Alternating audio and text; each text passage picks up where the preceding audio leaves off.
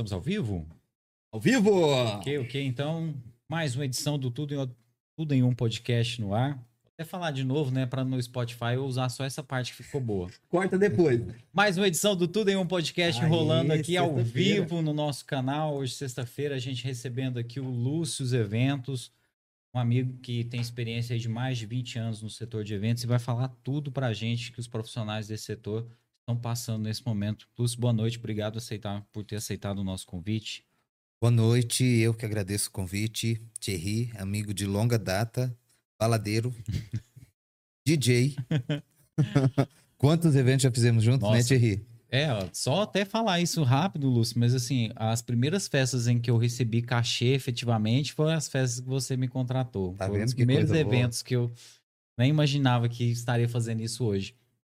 Boa noite, Marlos. Boa noite, Thierry, tudo jóia? Boa noite, pessoal que nos assiste. Boa noite, Lúcio. Obrigado Boa por estar noite, presente aqui Marlos. com a gente hoje. Um prazer. É, Depois eu falo. Ah, Bora? Ok. Pessoal, Vamos, vamos falar, vamos falar. de- antes da gente começar a entrevista com o Lúcio, a gente vai só falar do nosso patrocinador, que é o Empório B2B. Lá no Empório B2B você encontra mais de 80 rótulos de cerveja, as melhores cervejas nacionais e internacionais, cervejas artesan- artesanais e que são premiadas aí nacional e mundialmente. Então fica ali na Coronel Cirilo, né, no edifício Premier. É uma loja muito intimista, você que gosta da cultura rock and roll, lá é o lugar certo para você tomar o seu chopp artesanal, a sua cerveja artesanal. Em Caldas Novas, chopp artesanal de verdade e cerveja artesanal de verdade é só no Empório B2B. Então você que ainda não conhece, vai lá conhecer. Você que já conhece, fica aqui o convite que amanhã tem Anderson Carlos lá fazendo o melhor dos anos 70, 80 e 90 para você. Vai ser uma noite muito especial. E de segunda a sexta-feira, o Empório B2B está com a promoção aí do Chopp Pilsen, 340 ml. Você toma três unidades apenas por 12 reais, né? Até as 9 horas da noite. Do horário que abre a loja até as 9 horas da noite. Valeu ao Empório B2B por nos patrocinar e por nos dar essa força aí de levar informação de qualidade para vocês aí. Muito obrigado. Obrigado, obrigado, Márcio e a galera do B2B aí. Vamos falar com, hoje com o Lúcio, né? um- uma pessoa que leva tão a sério o seu trabalho, sua profissão, que carrega até no nome, né? O nome todo mundo conhece ele como Lúcio Eventos, né? Que já está associado. Falou em Lúcio, falou em eventos, né? É, quanto tempo que você já trabalha nessa área? Maio, dia 11 de maio agora, nós completamos 22 anos. 22 anos. 22 anos. Salvo engano, é o mesmo dia do aniversário de Rio Quente, não é? Mesmo É. dia do meu aniversário também. Seu também? Ah, ele começou planejando o próprio aniversário. Começou no, no, no, no meu aniversário, esse sonho começou no meu aniversário, né? Estamos aí há 22 anos. Lúcio, começou no seu aniversário? Começou no- exatamente no Mas era fazendo uma festa própria ou por acaso você foi trabalhar no dia do seu aniversário? Não. Tudo começou porque nós somos catarinenses, nós não somos de Caldas Novas. E meus pais, quando criança, quando eu quando criança, eles já trabalhavam com, com eventos, mas de uma forma bem tímida. Eles tinham uma casa agropecuária, Pira. Casa- Tudo a ver, né? Uma casa agropecuária. E nessa casa agropecuária eles vendiam algumas, alguns arranjos já prontos, né? Alguns vasos. Olha. E o que acontece? E algumas noivas as de menos poder aquisitivo procuravam a mãe para comprar alguns vasinhos para colocar na igreja. Aí a, a mãe teve aquela sacada. A sua mãe. Minha mãe falou assim, e ele, os meus pais, É porque o pessoal, só, desculpa de interromper, o pessoal do sul, eles falam, eu falo meu irmão, É. é. fala a mãe, o pai, não É. fala minha mãe, meu pai, a gente, a mãe que é fala, verdade, é, né? a mãe é a minha mãe. É, Aí o que acontece? Eles viram nisso uma possibilidade de ganhar um dinheiro a mais. E, e casado com as casas agropecuárias, que tinham duas, eles abriram uma pequena floricultura. Ó. E começaram a montar os arranjos e tudo mais. Bom, é, enquanto eles estavam lá atendendo na- nas, nas lojas, na casa agropecuária e na, na floricultura, eu estava me formando em zootecnia. Olha só, nunca imaginava. Nunca imaginava. e o meu estágio era. em- eu tinha que fazer um estágio de, de, de, de conclusão do curso é, em Brasília. Em Brasília. E tinha um tio que morava em Caldas Novas. Muita gente que da, da cidade conhece, o Lori. L'Oreal na época, né? Já não está mais entre nós. Uhum. Não é por causa do Covid, tem muito tempo. Sim. Aí o que acontece? Explica bem, né? Porque hoje tudo é Oh, Covid. tá. Mas enfim. Inclusive, nosso respeito a todos os que perderam alguém, algum Voltando. E aí eu vim aqui para Caldas e, e nós, eu me apaixonei pela cidade. A cidade é pequena, Orana, tem um diferente, cidade turística. Meus pais estavam passando por uma crise no casamento deles. E aí eu falei para eles, eu falei, vamos conhecer a cidade, um recomeço. Não é bem sério. Doido. Tudo doido. Em três meses estava todo mundo aqui. Pai, mãe, as De mala e cuia. de mala e cuia sem olhar para trás. Tudo dentro de uma carreta e Fecharam a loja agropecuária lá. fecharam tudo lá e vieram para cá. Você chegou a terminar o curso de zootecnia? Terminei. Terminei. Você é zootecnista, então. Terminei. Olha, Olha filha. só. Se precisar, um dia- você vai pra roça aí e resolve Meu a parada. filho, não passa aperto de jeito Inseminação, parto, de. Pensa, que maravilha. Se um dia você for organizar um evento de leilão e faltar o leiloeiro, você entende do Pode gado, você, você também, faz na hora. Cara, mas isso aí talvez até tenha te ajudado, né? Essa questão de você ter tido conhecimento de outras coisas, né? Sim, sim. O, isso é muito bacana, porque é, envolve é, a parte de alimentação, a parte de animais, a parte... E tudo isso acaba vindo de encontro com muita área da área de evento. Sim. do buffet, por exemplo. né? Não pode de deixar carne, faltar pasto, como não pode deixar faltar comida no buffet, não né? pode de jeito nenhum. Você ia falando que você veio pra Caldas Novas. Viemos para cá e aqui nós frequentávamos uma igreja e um amigo da igreja. Eu trabalhava nessa época, nós já estávamos aqui há dois anos já. E essa parte de eventos tinha morrido. Morrido, né? Meus pais não quiseram dar continuidade. Já estavam com idade. Meu pai era feirante aqui e faziam, fazia todas as feiras, a mãe tinha uma loja, enfim. Um amigo foi casar na igreja e nos convidou. E falou assim: olha, a gente queria fazer. Digo, seguinte. Lá em casa tem um tapete, tem 12 colunas, tem 24 metros de tecido, as peças com 12 metros. Pode inventar alguma coisa para você. O que, que você acha? Vamos, vamos lá. A gente fez essa decoração.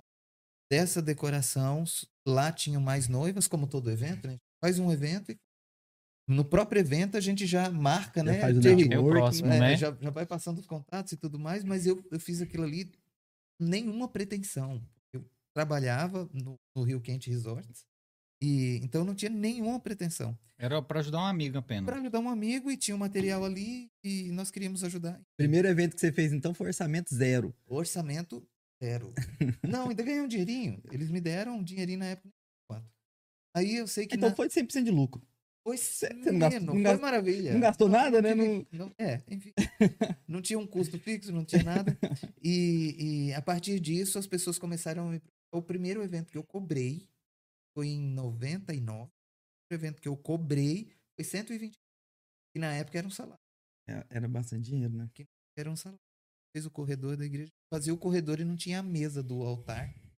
Olha, Aí nós pegávamos mesa de alguém que tinha um boteco, alguma coisa, forrava com tecido, colocava uma escondi o que rádio tinha lá, por baixo. escondia que Imagina só, a mesa do boteco dentro, no meio da igreja. No meio da igreja. Isso foi muito. Meu Deus. Nós tínhamos um amigo, o Lourenço. Muita gente aqui.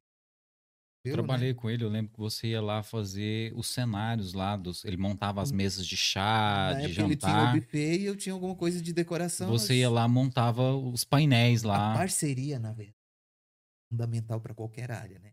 Parceria é muito. Quando eu conheci o Lúcio foi nessa época, né? Você ia lá montar o- os painéis que tinha lá, por exemplo, as cortinas, as coisas. Sim, Ele montava a mesa e todo o restante da a decoração gente fazia. era você que E ele fazia. entrava com toda a parte. E nessa época ainda não tinha. Foi uma grande perda, né? Fazendo um pequeno parênteses aí. Foi uma. Acreditar, é impressionante. Mas a vida é assim. As pessoas são. As pessoas especiais são prestadas pra gente, a gente precisa aproveitar cada momento, né? É. A gente nunca sabe quanto tempo nós vamos estar por aqui. Mas enquanto estamos por aqui, vamos aproveitar ao máximo. O- você tava falando uma questão aí que, que é, eu acho que é primordial na área de eventos, né? Eu ia falar, até minha próxima pergunta ia ser sobre isso. Você, você tem que ter parceiros, parceiros amigos, né? Senão não, não dá pra poder você fazer uma coisa excepcional 100%, porque tem área de garçom, tem área de decoração, alimentação. Então, É várias outras também que eu não, que eu não entendo, logística, transporte, montagem. Se você se uma peça faltar naquilo ali, no, no final das contas, você pode estar tudo maravilhoso, pode estar tudo perfeito, né? Você pode fazer o melhor buffet do mundo, né? Se, vamos dizer que se você alugou os talheres e não entregou, não adianta, sua comida tá acabou. ali, acabou. Parceria é fundamental. Eu não consigo imaginar nenhuma área, puxando para a área de eventos agora, né? Mas em nenhuma área eu consigo imaginar um crescimento sem que haja uma parceria. E no mundo dos eventos, eu falo mundo dos eventos porque é realmente um universo de profissionais, todos com o mesmo propósito de realizar um sonho, de fazer com que a pessoa chegue até aquele sonho. Né? Na verdade, nós não realizamos o sonho, nós apenas, apenas conduzimos a pessoa para que ela mesma realize o sonho dela. Né? Mas é muita gente. Olha, vou, vou citar alguns, alguns para você. Numa cozinha, nós temos cozinheiros, assistentes, pessoas que lavam as louças, temos os garçons, nós temos os repositórios. Aí vamos para o salão de eventos. Lá nós temos um técnico de som, nós temos um DJ, né? Uhum. temos um DJ responsável Depois pela da pandemia. música. É. Liga nós aí. Liga pra gente, né? Vamos faturar.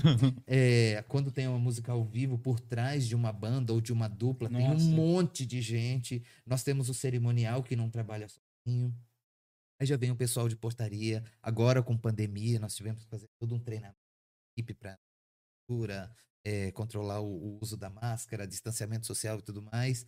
É, aí tem a pessoa que faz o bolo, que faz o doce, que faz a lembrancinha, a pessoa, enfim, segurança. É muita gente envolvida. Muita gente envolvida, né? Muita gente envolvida. É a pessoa, quando a pessoa não tem todo o material, é a pessoa que loca a toalha, que loca a decoração, que loca uma mesa, que loca uma cadeira. Então, a parte dos floristas é muita gente, é uma cadeia produtiva imensa. Imensa. E isso sem. E essa cadeia produtiva, ela só consegue se, se mover, se locomover, fazer alguma coisa se tiver todo mundo. E a parceria, nesse momento.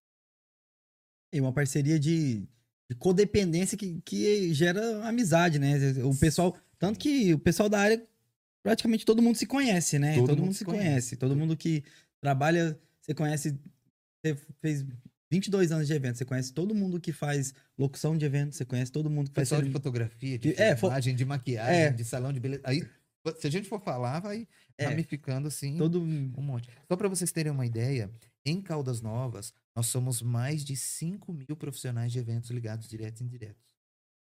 É muita gente. Tudo ligados a, a evento. Isso nós não estamos considerando o pessoal da música, da cultura. que, que eles não trabalham só com evento, né? eles, assim... Eles também fazem parte desse evento, mas é, a gente fez isso ano passado por conta da pandemia, justamente buscando essa retomada. E é muita gente envolvida. E a maioria são empresas familiares. E a, a, às vezes você acaba impactando na vida de pessoas, você nem imagina. Por exemplo, você vai fazer um evento, aí tem um flanelinha lá na porta, que você não contratou, que não faz parte do seu evento, tá lá, tá Ele lá. Tá lá. Então, é, é, muita gente que foi afetada, né? Com, com e, e, nos eventos maiores, esse buraco, ele é muito maior. Porque, como você falou do flanelinha, quando tem um show, alguma coisa, você pode ver que tem pessoal de espetinho, pessoal que Sim, vende água, pessoal que é vende verdade. cerveja, pessoal que guarda carro, o pessoal estacionamento. Reforma de Abadá. Então, é. não, você falou em reforma de Abadá, me veio agora o pessoal dos trajes. Isso. Vestido de noiva, vestido de madrinha. Quem vai num casamento, a mulher que quer repetir a roupa. Taxista, Uber. Tudo, tudo, cara, tudo, é um tudo. Universo. Então, é um universo. É tão complexo, cara, que você pensar assim, o cara que tem a eletrônica que dá manutenção nos aparelhos de som. Verdade, verdade. Ele ganha, ele ganha dinheiro relacionado a isso. O cara do verdurão, o cara do supermercado, todo o cara do açougue, todo, né? Todo mundo, do frete, do pessoal que vai locar o cara da O cara da refrigeração.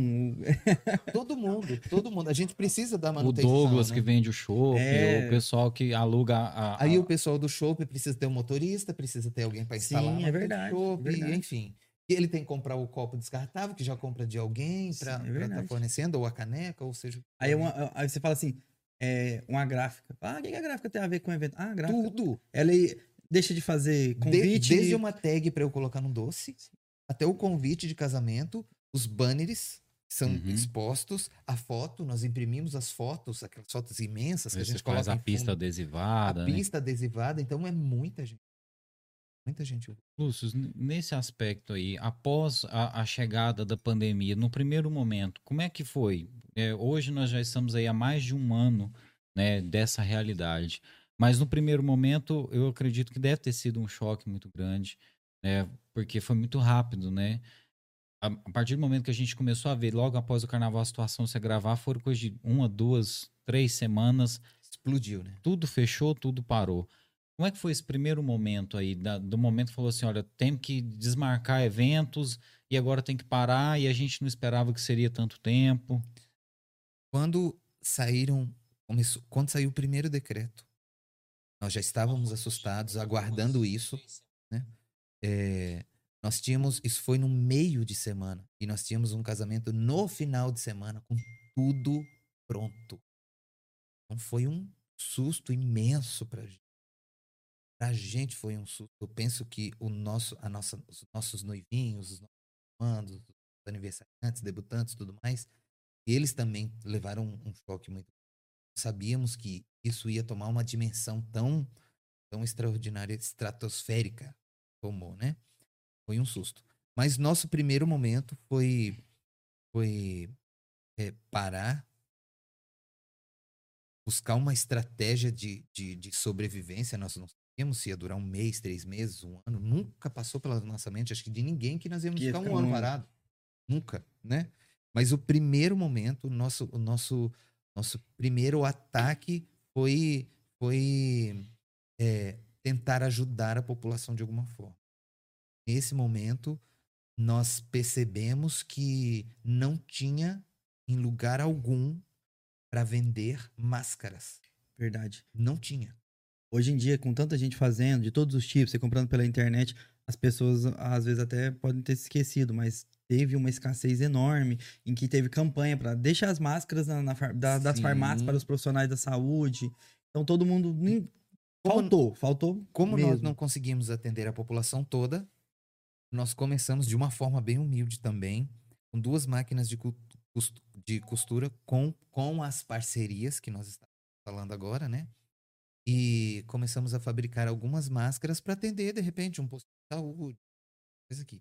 Mas o negócio criou uma dimensão tão grande que nós tínhamos quase 30 máquinas de costura no salão de eventos. Virou uma fábrica. E Isso tudo voluntariado. É, apelamos para a internet, para as redes sociais e fomos pedir a ajuda dos amigos e dos parceiros. Preciso de tecido, preciso de linha, preciso de. Era bonito de ver as máquinas de costura chegar no salão de evento. As pessoas se oferecerem, né? colocando em risco a própria vida diante de um fantasma que não sabia como lidar com ele, que era, que era esse Covid-19. né? E nós conseguimos, no primeiro momento, é, entregar para os profissionais que estavam na linha de frente combate ao coronavírus 20 mil máscaras e depois que o projeto terminou aí a Lúcius Eventos mesmo bancou mais 20 mil máscaras E só fazer um parênteses aqui, tudo isso saiu em rede nacional, né, em Lúcio? rede nacional Eu me recordo, acho que foi no Bom Dia Brasil, né, na Sim, Globo. de Brasil nós aparecemos na Globo umas três ou quatro vezes nos horários diferenciados né para as matérias que saíram aí G1, etc., tudo, nos tudo. sites. É, hum, nos né? sites, rádio, televisão, o pessoal sempre ligando e foi, foi extraordinário. Então, o nosso primeiro, o nosso, o nosso primeiro ataque, o nosso prime, a nossa primeira ação foi mesmo de, de doação, entendeu? Eu creio muito, Henrique, que quando a gente tem essa capacidade de dar alguma coisa, o que vem em troca é muito bacana pra gente. Eu não tô falando de nada financeiro, mas aquela força, aquela motivação de poder seguir em frente, estratégia de como sair daquilo ali. Eu acho que muito disso vem quando você se doa. E quando você está se doando para alguém, você está vendo que aquela pessoa ali, ela está numa situação que ela precisa de ajuda e de repente você está num, num patamar um pouco mais confortável. Né? Então isso trouxe muita força para a gente. E todas essas pessoas que colaboraram com, com você nesse projeto inicial, Luz, que nasceu dentro da sua empresa, né? Eu lembro até que a gente esteve lá com a equipe de reportagem da TV, é, você pagando a energia do seu bolso, você cedeu o seu espaço onde antes aconteciam as festas para virar um, um grande galpão mesmo, de Sim. trabalho mesmo. tentando ali, né, obedecer todas as, as regras de segurança. Eu lembro que o pessoal de jaleco, com máscara, todo mundo paramentado. E recorde lá, chega lá, o pessoal da Polícia Militar, dos bombeiros estarem buscando máscara. Todo esse pessoal envolvido era da área de eventos. O pessoal da área de eventos ajudou muito, Uhum. mas quem ajudou, sim, em massa, foi a população. Aí chegou um ponto que nós éramos o único fornecedor de máscaras, sem custo algum. Claro Isso, né? né? Não tinha custo. Vocês Isso era um fabricavam. extremamente voluntário. Nós éramos o- a, o- a única fonte de entrega de máscara éram- éramos nós. Aí nós recebemos apoio do comércio, do pessoal da hotelaria. Eles levavam rolos e rolos, rolos de 300 metros. Era uma loucura. Antes só de, de a gente passar para outro assunto, Lucas, fazer um pequeno parênteses aí na realidade daquele momento para hoje. Eu vejo que hoje os profissionais de eventos cobrando o direito de poderem trabalhar, é, às vezes as pessoas esquecem do que foi feito lá atrás, né? Dessa iniciativa que nasceu dos profissionais de eventos, etc. Ou seja, vocês deram uma grande contribuição, eu sei que vocês continuam dando, e só que hoje é o talvez é dar a mesma contribuição do passado talvez não seja mais possível porque as pessoas não têm reservas financeiras, a realidade é completamente diferente. Mas assim, vocês fizeram a parte de vocês e hoje o que vocês estão querendo é voltar a trabalhar. As pessoas às vezes se esquecem, Lúcio, do, do que vocês fizeram lá no início, lá bem no início mesmo da pandemia. Eu acho que isso ficou bem, bem ressaltado no início da pandemia, né? Mas depois, posso arriscar de falar assim que quem, quem lembra foi quem, quem esteve ali costurando, cortando uma linha, empacotando, alguma coisa assim, né? Mas com relação a autoridades, eu não vejo. Eu acho que a memória deles é bem curta, né? Bastante curta. Mas eu tenho certeza que a hora que chegar mais perto das eleições, eles têm a memória.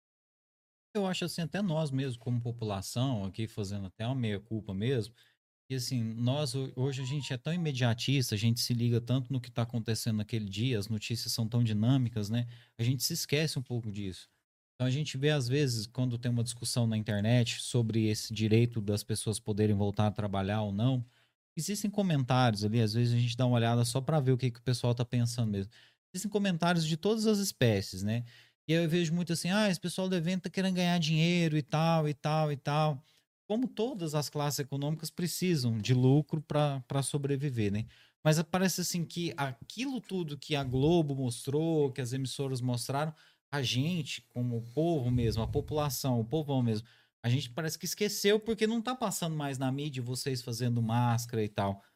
As pessoas se esquecem com essa facilidade, assim, o povo mesmo. Eu acho que o pessoal esquece muito fácil. O, o- o brasileiro esquece muito fácil, né? A gente vota em corrupto. Eu falo a gente, porque é muito raro alguém que não. Um brasileiro que não É. carrega essa culpa. Eu chamo pra mim também. Que nunca votou, né? A gente vota em corrupto, a gente vota em pessoas que prometem as coisas e não cumprem. A nossa memória para certas coisas ela é bem curtinha, mas acaba que fica no coração das é um gesto muito lindo. Por isso que é muito bacana. E eu falo para minha equipe sempre, para os meus parceiros, para as pessoas que estão mais perto.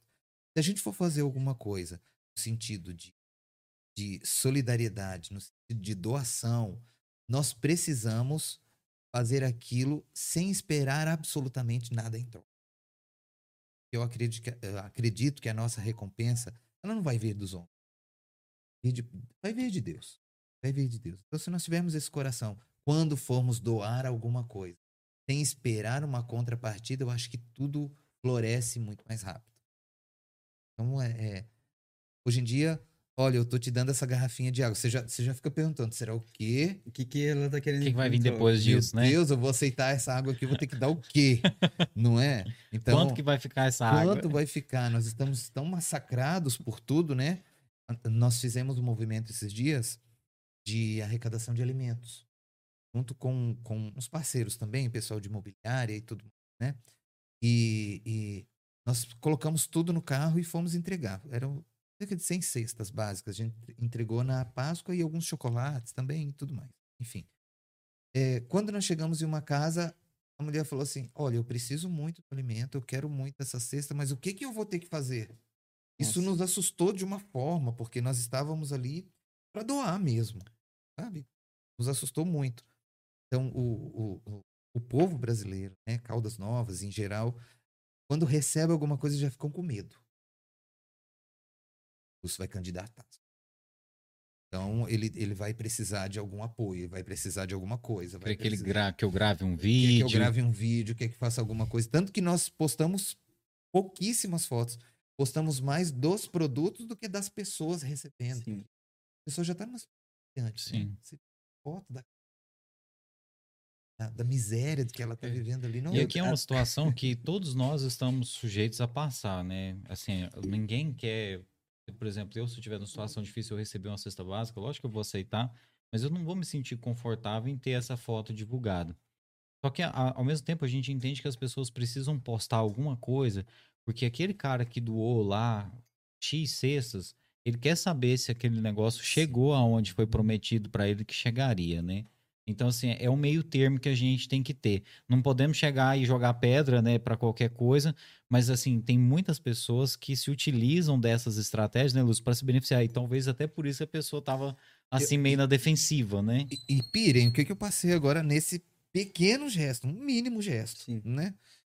Uma pessoa foi pedir umas cestas básicas em meu nome em um estabelecimento comercial. Dando Esta um... pessoa deu as cestas. Esse cidadão. Nossa. Só que a pessoa que recebeu as cestas não sabia que esse que doou as cestas era meu amigo. O que, que ele fez? Oi, Luz, tudo bem? Estou muito feliz em te ajudar no projeto. não. Você recebeu as cestas aí? Nossa. Meu Deus. Foi parar. Então é, é, é incrível, né? Como tem gente que se aproveita da, da situação de vulnerabilidade, de pobreza, de miséria, de desespero, de medo, para ganhar em cima disso. É, É. é, é- é terrível, né? É um, é um, já, já é uma cultura nacional, né? Se a gente parar pra poder pensar, por exemplo, aquele programa do Luciano Huck. Eu sempre achei muito interessante. Eles pegavam e falavam assim: ah, vamos reformar a casa da pessoa, vamos reformar o carro da pessoa, né? Mas pra isso, Você em prol do dançar. entretenimento, você vai se vestir de Michael Jackson aqui, vai dançar thriller, ou então vai botar sua avó pra poder pular na cama elástica. Então, e hoje em dia a gente tem, entra naquele, naquela, naquele paradoxo, né? Muitas pessoas ajudando. É, o Nego do Borel mesmo, mostrando ele pegando crianças de rua, a pessoa fazendo. Muita pessoa fazendo, né? E mostrando, fazendo e se utilizando disso para poder se promover. E fica aquela questão. Ela faria se não fosse para se promover, ela faria se fosse. E aí, aquele outro ponto. Mas, pelo menos tá fazendo, né? Então, tem aqueles dois lados, né? É, eu mesmo não consigo nem opinar sobre isso. Dizer assim, falar assim, ó, criticar e dizer, ah, tal pessoa ajuda os outros só pra poder ficar postando foto no Instagram e pagando de, de boa moça, de bom moço e tal. E você que não tá fazendo nada? E você que tá aí falando, comentando, criticando a postagem da pessoa, mas não tá fazendo nada. Não tá nem postando, nem, nem, nem, Nada. eu acho que quem tem lugar de fala direito pra poder falar, fala assim, a pessoa fala assim, ó, o negócio é o seguinte, a pessoa pode falar assim, ó, você doou 10 cestas e tirou foto, eu acho que você não deveria fazer isso. Eu doei 50 cestas semana passada e não tirei foto. Tudo bem. Parabéns pela sua seu gesto de doar, mas por favor, era melhor você não ter tirado foto. Essa pessoa acho que tem lugar de fala pra falar, Sim. entendeu? Sim. Outras pessoas não, pra falar assim. Mas tem gente que precisa disso. Biscoito, né? Precisa mostrar, olha, eu quero, eu preciso provar para a população o quanto eu sou caridoso. Eu Preciso provar para a população o quanto eu sou preocupado com, o- né? Precisa provar isso. Isso não precisa ser provado. É, isso começa, isso começa com as empresas, né? A, a maioria das empresas que falam que tem responsabilidade social, se não fosse um, a, eu, eu, sou eu sou formado na área de relações públicas, então eu tenho propriedade para poder falar sobre isso. Os estudos de caso que você tem desde Rockefeller até o- os dias de hoje, as pessoas sempre fizeram, né? Se fosse para poder, se a mídia fosse mostrar, não adianta. É, é, aquilo que não, que, não, que não dá ibope não, não tem relevância, né? Você, ah, pra, pra... Porque no final, mas assim, não é assim que a caridade deveria trabalhar, na, minha- Não, na minha opinião. ainda vou além ainda, Marlos, no que você falou. Existem grandes empresas aí que têm fundações e tal. A gente vê aí, né, fundação não sei o quê, empresa X que faz propaganda na Globo, fundação não sei o quê. Muitas dessas fundações, elas só existem porque o cara vai ter benefici- benefícios fiscais. Sim. Se ele não tivesse benefício fiscal, ele não estaria lá fazendo aquele trabalho, né, social, filantrópico, etc. Então, assim, melhor assim do que não, que não faça, né? E tá Mas- tudo bem, tá fazendo. Tá fazendo, né? Tá fazendo. Assim, a pessoa fala assim: ah, tal pessoa faz isso porque ela paga um imposto de renda altíssimo e aí ela pode descontar no imposto de renda disso não- e sai praticamente de graça para ela. Ela ainda ganha é, em merchandise, ganha, ganha em mídia é, não estimulada, ganha- Engajamento. engajamento, aquilo tudo e tal. Mas tá fazendo, tá tudo Ela, bem. ela podia falar assim: eu prefiro pagar pro governo. Prefiro pagar isso aqui pro governo, deixar o. Podia, é, podia fazer isso. E muita gente poderia E ter muito- essa e- sensibilidade, mesmo que por interesse, mas acaba fingindo um, um- alguém que tá precisando, né? Nesse momento que vocês estavam ali fazendo a máscara, né, as máscaras, né, se doando realmente para a população, houve críticas? Muitas críticas. Sério? Muitas críticas. Algumas pessoas é, falando que estava fazendo aquilo ali para ganhar seguidores no Instagram, falou que estava fazendo se promover, que eu não precisaria estar todo dia na internet, mas aquilo ali foi um- uma atitude de desespero com relação à minha exposição na internet. Por quê? Eu me deparei, de repente, com 110 pessoas por dia que iam para lá e não tinham o que comer em casa. Não todos, mas na grande maioria. Porque eu fico impressionado. As pessoas que mais ajudam são as que menos têm. Sim. Você já reparou isso? É, As que menos têm condições são as que têm o coração mais quebrantado. Mais, mais de doação, né? E eu me deparava com aquilo. Eu falei, gente, um dia eu fui almoçar e devia ter um tanto de gente lá no salão de eventos. E eu perguntei pro pessoal, vocês comeram? É. Pô, Por isso que nós estamos indo embora agora. A gente comer alguma coisa, nós poderíamos ficar. nós temos que almoçar. Fui para as redes sociais. Alô, pessoal da padaria, pessoal do supermercado, pessoal, os amigos, os Eu parceiros, todo mundo. Nós precisamos de café da manhã, não temos o café da manhã. No outro dia, olha, sem brincadeira, eu nunca vi tanta coisa bacana, legal, gostosa e de qualidade como nesse dia. Massa. Talvez as visualizações tenham atraído né, todo- todos esses patrocinadores. Isso tá tudo bem também, né? Porque Claro. foi uma coisa legal. Mas é, todas as grandes marcas nos ajudaram. A Páscoa foi Páscoa com Cacau Show para todo mundo. Eu, eu fiquei muito feliz quando eu vi que a Cacau Show aqui de Caldas Novas, ela fez esse Sim, trabalho, né? Fez. Nós tivemos é, chefs, enfim, são tantas marcas, eu não vou Pode lembrar. falar, se você Eu- quiser, Eu não viu? lembro o Tá, nome mas de, de- de todo mundo. Mas, assim, marcas assim, caras, que, Eu- que a maioria das pessoas ali não teriam condições de, de, de, de ter provado aquilo ali. E pizzas, chegava assim, caixas, é, pessoal levando carne, levando. Nós servíamos café da manhã, almoço e café da tarde. E aí o pessoal que antes trabalhava na sua cozinha tava lá ajudando já a Também. fazer o, o rango do pessoal. Nesse momento, os meus funcionários ainda estavam lá. Então, todo mundo engajado ali. Todo mundo engajado. Foi muito legal. Foi muito legal. Lúcio, nesse momento hou- houve é, essas críticas, etc e tal. E houve algum tipo de perseguição né, política, alguma perseguição pessoal das pessoas? Eu, eu me recordo de algumas pessoas, né, não, não, sei se foi o seu caso, mas algumas pessoas citarem, por exemplo, olha, o, fiscal X apareceu aqui em casa aconteceu isso. Vocês tiveram algum tipo desse tipo de problema? No primeiro momento, na primeira semana de projeto, nós recebemos a visita de uns fiscais lá. E eles queriam me autuar, queriam. É, Muita gente, eles estavam. com é essa alegação? Sim. Tinha muita gente no local? Tinha muita gente no local, mas. é, e e a gente, nós falamos que nós tínhamos a, a autorização da vigilância sanitária, do, do comitê de pandemia na época, das autoridades, né? Então, mas foi algo bem, bem tranquilo, assim. E depois eles. é, eu acredito que o pessoal da vigilância sanitária deve ter conversado com os fiscais, eles viram que de fato estava. Todas as. a- estavam sendo seguidas ali, foi tudo bem. Só, no- só uma vez que nós tivemos esse, Você não foi desrespeitado, não? por esses fiscais, sim. Pô, Aí nesse dia até eu fosse mulher, eu poderia falar que eu desci do salto, né? Fui para as redes sociais. Falei um Não. palavrãozinho dá. Não, mas você foi de boa, porque aqui em Caldas teve um caso que as- foi foi o fiscal e, e a pessoa que foi autuada chegaram em vias de fato, porque a pessoa que foi autuada alega que, embora ela estivesse no seu estabelecimento, o estabelecimento estava fechado Sim, um e ela estava com alguns amigos, né?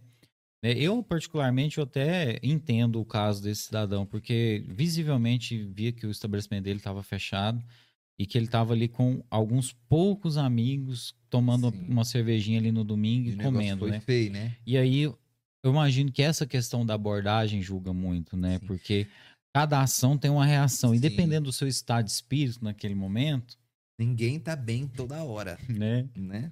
Mas eu não posso reclamar. Depois, quase toda semana o pessoal ia lá. E até hoje mesmo, os fiscais seguem. Quando nós começamos o drive-in em Caldas, recebi vigilância sanitária, comitê de grupo epidemiológico, bombeiros, polícia militar, porque drive-in, Caldas Novas. Né? Eles estavam, de fato, preocupados com a, com, a, com a população, que ele ia participar daquele evento e tudo mais. Mas fui muito bem recebido por, por esse pessoal. Por falar nisso, você fez história, né? Uma das vezes, né, Lúcio, que você fez história aqui em Caldas Novas, o primeiro evento drive-in aqui foi o seu, né? O primeiro evento que o pessoal viu dentro de carro e tal. O primeiro evento social drive-in do Brasil foi em Caldas Novas. Que massa. cara. Legal, né? O primeiro evento social drive-in foi em Caldas Novas. E assim, tudo isso eu imagino que Lúcio tem a ver com aquilo que você falou no início, parceria, né? Parcerias. Eu tenho um parceiro, os meus parceiros, acho que todos são doidos. gente. um pouquinho, né? Eu não tenho nenhum que é normal. Cheguei para um parceiro e falei assim: amigo, já briguei para todo lado, não sei mais o que fazer. Eu quero fazer um drive-in. A minha família quase fa- Pra fazer isso. pelo amor. Não faça isso, nós estamos em pandemia. Você colocou um telão de LED lá, né? Coloquei, falei para esse meu amigo, amigo, coloca esse telão de LED para mim aí na frente. Eu não tenho dinheiro não. Não. Pendura. Vamos se ajudar. E ele prontamente falou, amigo, só preciso da instalação. Quase 10 pau a instalação. Só a instalação. Só, só preciso de 10 contas. Foi só 10 E mil. Deus foi tão maravilhoso que a gente conseguiu juntar esse dinheiro. E ele instalou lá. Eu falei, como é que eu vou pagar isso? Ele falou, vai pagando. Um pouquinho para terminar de pagar. Retomando os eventos, a gente zera isso. Mas a, a parceria, né? A parceria é. Minha. Meus. me- é, as pessoas mais antigas, eu ia falar minha avó, mas não foi ela, não. As pessoas mais antigas, elas falam assim, né? O amigo na praça vale mais do que dinheiro no caixa. Não sei se vocês já ouviram essa Uhum. expressão. Mas muita coisa, assim, que, que não tem valor financeiro aconteceu na minha vida de graça. Por causa de uma conversa, por causa de uma parceria, né? É muito legal. Não, eu, eu acredito muito nisso, Lúcio. Eu acho que quanto mais a gente tem parcerias, né, a gente, mais a gente cresce. Aqui no nosso podcast, por exemplo, a gente tem e- essa característica e eu acho que muita gente aprendeu com você, com a vida mesmo, né? E nesse ponto, acho que aqui em Caldas Novas a gente está num celeiro de boas parcerias, né? A gente está num lugar que é no interior de Goiás e tal, mas todas as pessoas, né, assim, a maior parte delas, pelo menos, elas têm essa noção de que, olha, eu preciso fazer isso aqui porque isso lá na frente eu posso colher um resultado.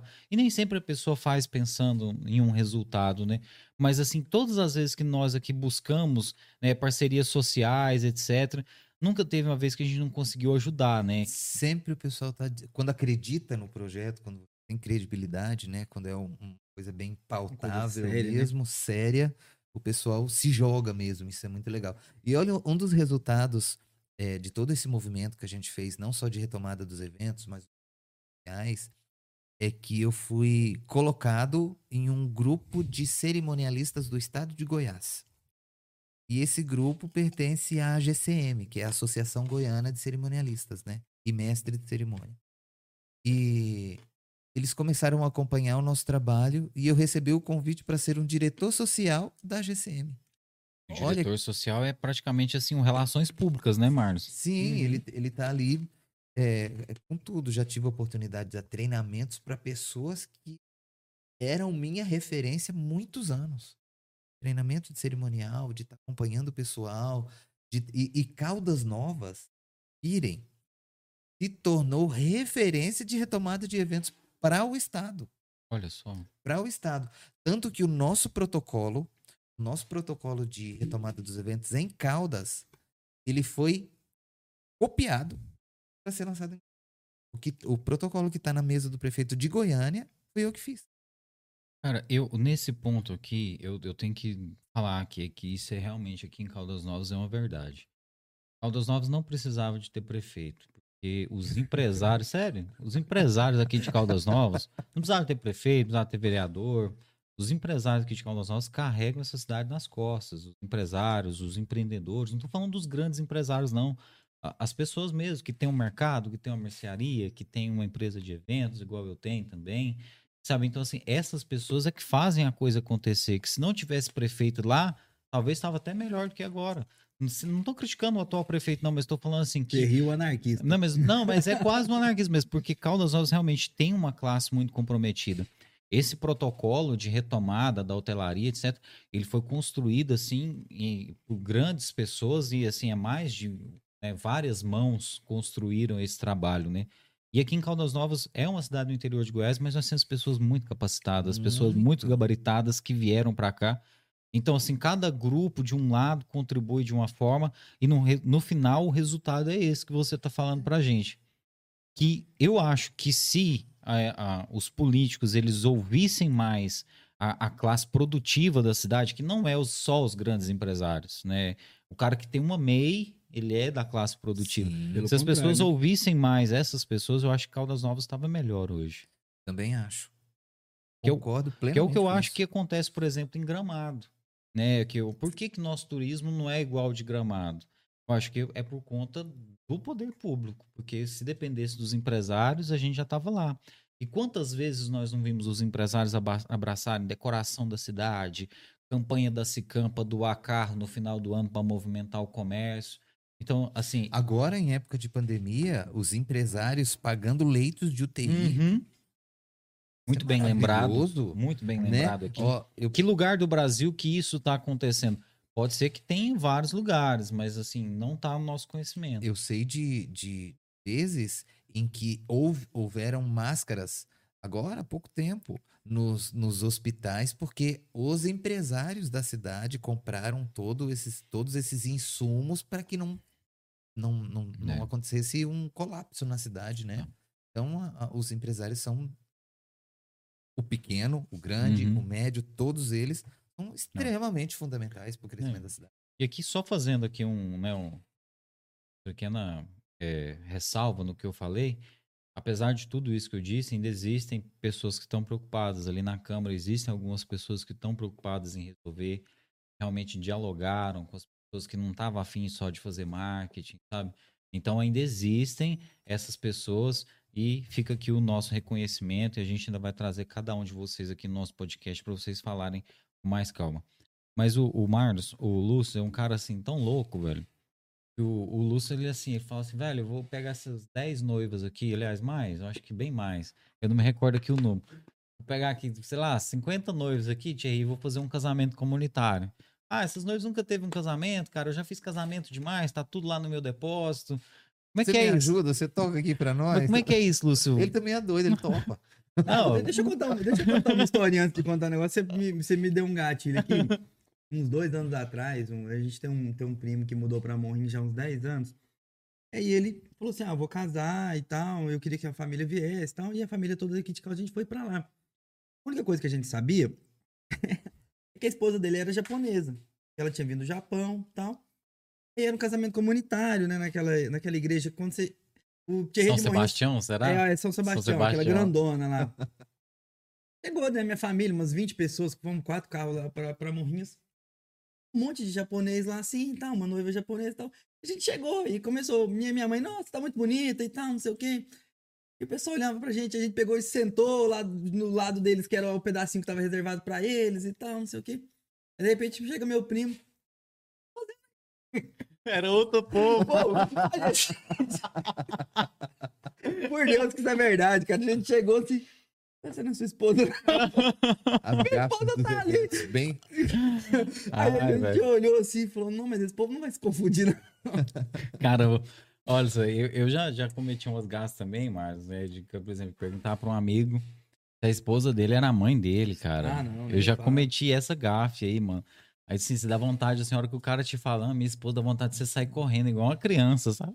Não, eu. É, ano passado eu dei, de- eu dei parabéns pra um, pra um conhecido no Dia dos Pais, que eu vi a foto, o perfil dele era ele com uma moça de uns 40 anos a menos que ele. Falei, né? Falei, ô, meus parabéns, cara, tal, não sei o que. Sou pai, não. Aquela menina filha. loira lá. Minha esposa. Onde? No perfil. Minha esposa. Ah, Então tá. ok. Parabéns. Parabéns também pra esposa, viu? Não, mas agora, agora eu tô mais controlado com relação a gafas, porque eu era rateiro. Hum. Não, mas eu nunca vi você dando gafe, não, amigo. Mas como é que é essa parada? Aquele casamento comunitário lá foram dezenas de noivas, né? Como, como é que é, Lúcio? Eu vejo que você está sempre preocupado em dar uma retribuição ao, ao seu público, à cidade que te ajudou a conquistar as coisas que você tem hoje. Bom, Thierry, desde o primeiro ano de Lúcius Eventos, é, eu acho que não tem nenhuma igreja nessa cidade, salvo as novas que abriram por agora, né? Não tem nenhuma igreja nessa cidade que ainda não foi ajudada de alguma forma pela Lúcius, Lúcius Eventos. De um tempo pra cá, todo ano a gente adota duas ou três escolas, você sabe disso, que Uhum. já tocou de graça lá pra gente, né? Aí também, Thierry, Thierry também já fez a sua parte. Mas Thierry, re- retribuição, né? Pelo É. que eu já recebi, eu né? ligo pra ele, Marlon, Marlon Marlos. Marlos. Marlos. E fala assim, ó. Thierry, seguinte. Essa turma, 90 alunos. Cada um quer uma música. Você sabe que você vai ter que baixar essas músicas tudo. E tem um... de- Aí ele, eu imagino que ele já pensa assim. Eu já imagino. Cincão, cincão. Antes de é- terminar o áudio, né? Você já é- fica É pensando, porque né? quando um- um- alguém liga pra gente pra falar alguma coisa evento, pessoa terminar, você já tá você calculando, né? pensando assim, quanto você vai ganhar naquilo, né? E por último, eu deixo falar assim, só que eu adotei essa turma, não tem cachê. Ah, meu Deus. Imediatamente ele fala, vambora. Cara, Eu acho que nunca você falou não pra um projeto nosso.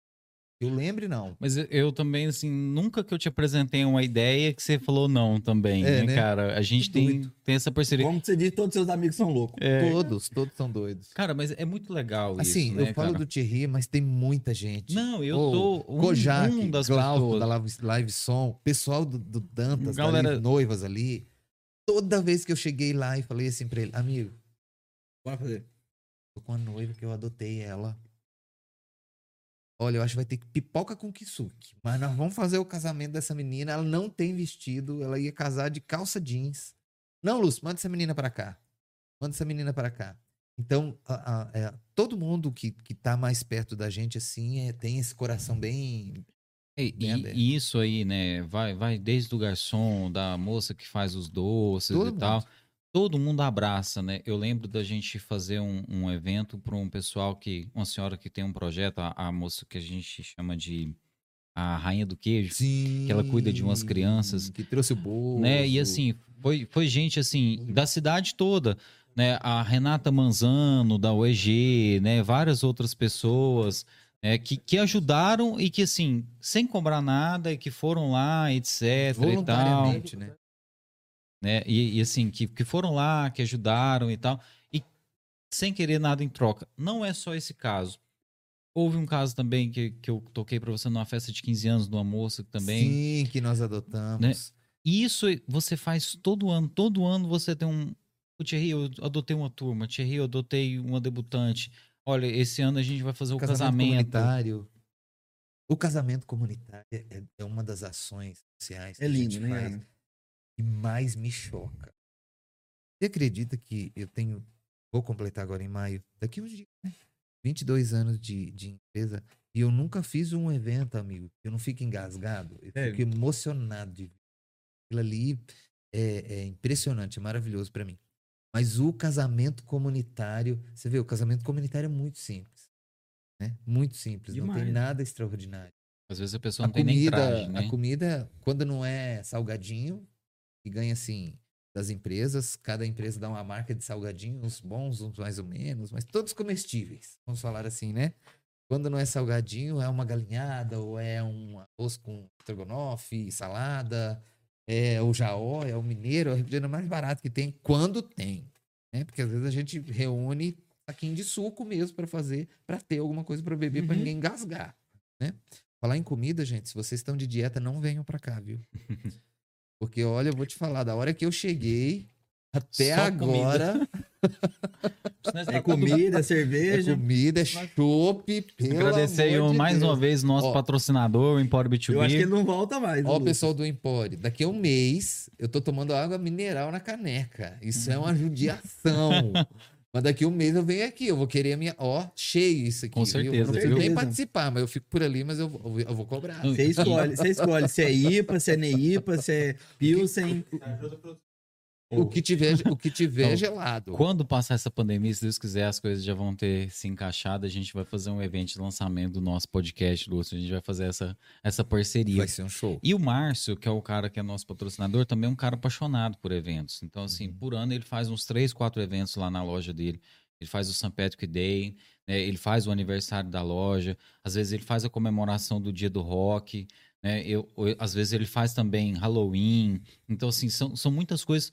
Já tomou prejuízo fazendo evento aqui em Caldas Novas para trazer uma coisa legal Ah, para a cidade e a cidade não abraçou. Nem sempre as nossas Então- ideias empreendedoras dão certo. Então é um cara assim que eu quero fazer essa referência e a todos que acreditam em Caldas Novas, né? O pessoal que faz desde os grandes eventos como Caldas Country, como Verão Sertanejo, como também aquele cara que pega um dia lá na boate lá para fazer uma data e traz um DJ apostando no- na portaria, na bilheteria. São muitas pessoas que fazem isso aqui em Caldas Novas. Então assim, muito respeito a vocês que acreditam nos eventos como a gente. A gente está aqui na expectativa de que a gente seja valorizado por esse trabalho que a gente faz que atende toda a sociedade e que a gente logo a gente possa voltar às nossas atividades normais. Deixa Só eu- para finalizar do casamento Fala aí, fala aí. comunitário. Do casamento comunitário.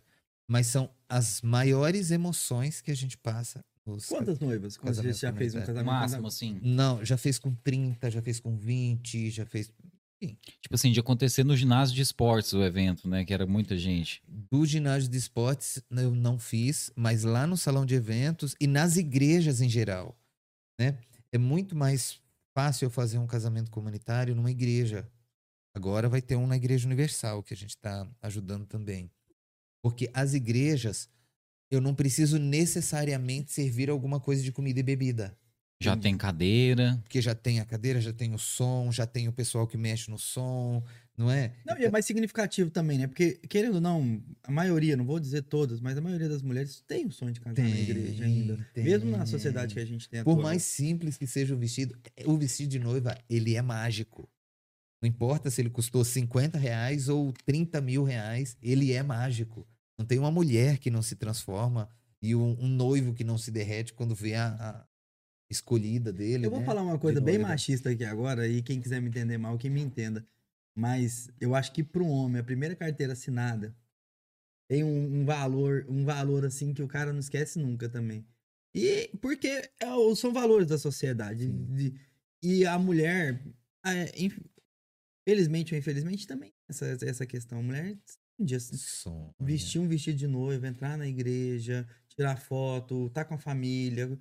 Nem que seja pra poder tomar um suco, comer um salgado E depois. você sabe, Marlos, que o casamento ele vai além do evento. O casamento é um, é um fechamento de um ciclo e a abertura de outro. Né? Para quem acredita nisso, como eu, eu não acredito que outro ciclo possa se abrir sem que você conclua aquilo que você está proposto a fazer. Entendeu? Então, quando você abre mão de família, abre mão, de repente, do futebol todos os dias, abre mão da, da juventude, da sua vida de solteiro, que é maravilhosa, né? E a mulher também, da mesma forma, para você se dedicar à cumplicidade, ao companheirismo, a escrever uma história a partir daquela pessoa. Então, é, você fecha um ciclo e começa outro ciclo. Então, isso vai além do evento propriamente.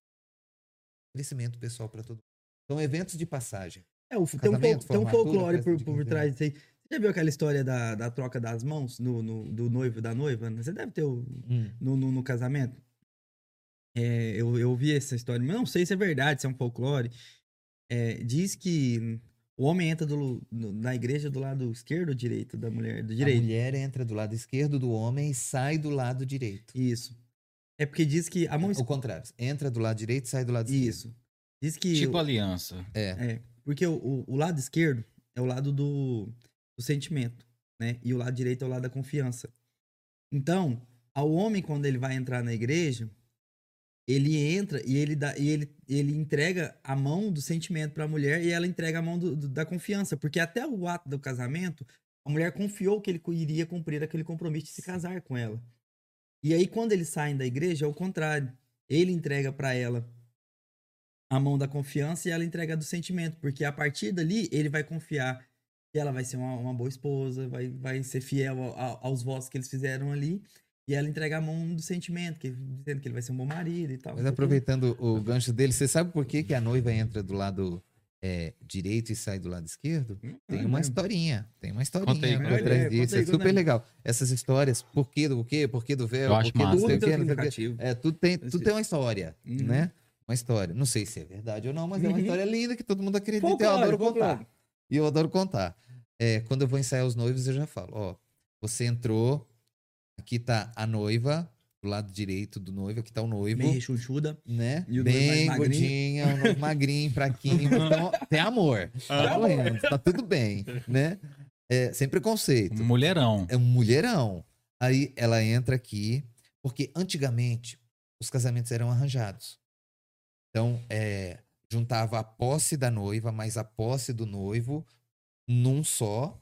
Então, os pais arrumavam tudo isso para que as propriedades, o que valia antigamente, eram as propriedades. Os vestidos, eles eram pesadíssimos. Quanto maior e mais pesado o vestido, significava que maior era a riqueza da família da noiva, da noiva, né? Então era tudo era tudo arranjado. E a única posse, o homem só poderia falar que ele tinha posse daquela mulher quando ele tinha um ato sexual com ela, Hum. independente de estar casado ou não. Trepou, É minha.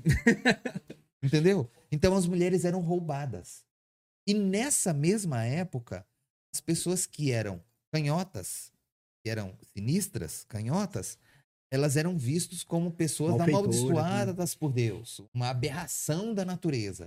Uhum. Então, e na época não tinha tiro, Uhum. eram espadas. As espadas tinham tinha espadas que tinham um metro e meio, espadas que Uhum. tinham um metro, não é? E os homens, até os canhotos, todos eram destros. Hum. Então, quando se via um casal na sociedade, andando na pracinha, na rua, num boteco, em qualquer lugar, e a mulher estava do lado direito, significava que aquele homem estava cortejando aquela menina, esperando o momento para se casar. E a família ia analisar para ver até que ponto isso era interessante para eles, né? Então, quando se via uma mulher do lado direito do homem, significava que eles não tinham compromisso nenhum, que ele Uhum. estava só cortejando. Então, os, o- as pessoas do mal roubavam essas mulheres. E por que eles conseguiriam roubar? Porque a espada estava na bainha e ela ficava desse lado esquerdo. Uhum. Como a mulher estava aqui, até que ele pegasse um metro, tirar, defender a mulher, Já o tinha pessoal tomado já, facada já. já tinha roubado a mulher dele e ele perdeu o dote e as Caramba, portas e tudo gente. mais. Então, é o significado disso. Ela entra do lado direito, declara o marido e mulher, e quando vira, Hum. ela fica do lado esquerdo do homem. E agora ele tá com a mão livre. Ó, só esse ato aqui, ó. Ó, só esse ato de virar aqui, Que loucura. ó, aqui ela essa essa aqui é a mão esquerda Uhum. da noiva. Essa aqui é a mão direita. Quando ela vira, ela já fica do lado esquerdo do homem, significando que a mão direita dele tá livre para defendê-la de todo e qualquer perigo e tudo mais. Então, é por isso que a noiva entra do lado esquerdo do homem e sai do lado Nossa. porque a partir desse momento, ela já não é mais, ela não está mais sendo cortejada. Entrou noiva, namorada e sai casada. Essa é a historinha que a gente conta. Cara, e tem umas histórias aí muito loucas, né, Lúcio? Hum. Não só de casamentos, né, mas de evento aí, né? O que que você pode contar pra gente aí? de- Já teve noiva que quis fugir na hora, que não quis casar. Cara, tem uma coisa aqui, eu não sei se o Lúcio vai poder contar, mas assim, do, do casamento que acabou após a festa. Meu, sem, sem falar nomes. É, Tem sem nome, falar tem não. nomes, tem nomes. Porque assim, eu imagino que isso já deve ter acontecido mais de uma vez, né? Olha, uma noiva, oh meu Deus, eu tenho que cuidar muito falar. Vamos Fala lá. bem, bem breve mesmo. Bem breve. A noiva era bem esquisita. e encontrou um homem pra arrumar ela. Arrumar literalmente. Lipo, silicone, casa. Lanternagem de pintura. Rapaz. Transformou, assim, da água pro vinho. Até então se via muito amor neles. As coisas do casamento, não vou falar de onde veio, mas tudo muito legal, muito especial. Você lembra disso, né, amigo? Acho que eu lembro. Muito especial. Simplesmente casou um vestido fantástico, uma festa fantástica, convidados assim, mais alto nível. Acabou o casamento na porta do salão de eu vou com meu Que isso? Não pude nem postar nada. Como que eu vou postar um negócio desse, gente, pelo amor de Deus? Foi o único evento que eu fiz na vida que eu não pude postar nada. O o padre falou, se eu soubesse, eu tinha falado, até que a porta os separem, né? Até que a porta os separem. É. Agora, o último mesmo, também não vou falar nomes, mas eu acho que todo mundo vai saber, porque eu postei e rendeu mais de um milhão de visualizações Nossa. nas redes sociais. O noivo, na hora do sim, ele tinha hipoglicemia e pressão baixa. Os dois, gravíssimos. Dois, dois, Ah, duas lembro da oração. ah. É. E, e era um casamento de um pessoal crente raiz, sabe aqueles raiz do retetê, de, de, de rodar e de Uhum. orar que o negócio treme tudo. Primeira vez que eu vi o salão de eventos tocar, nem com o Thierry, com o grave no máximo lá, eu vi o salão de eventos tremer daquele jeito. Foi lindo, viu? O noivo passou mal e parece que existia. Ah, tá. O noivo passou mal e foi pro hospital. A gente mediu a pressão dele lá e todo mundo ficou muito apavorado, muito preocupado. Levaram pro hospital.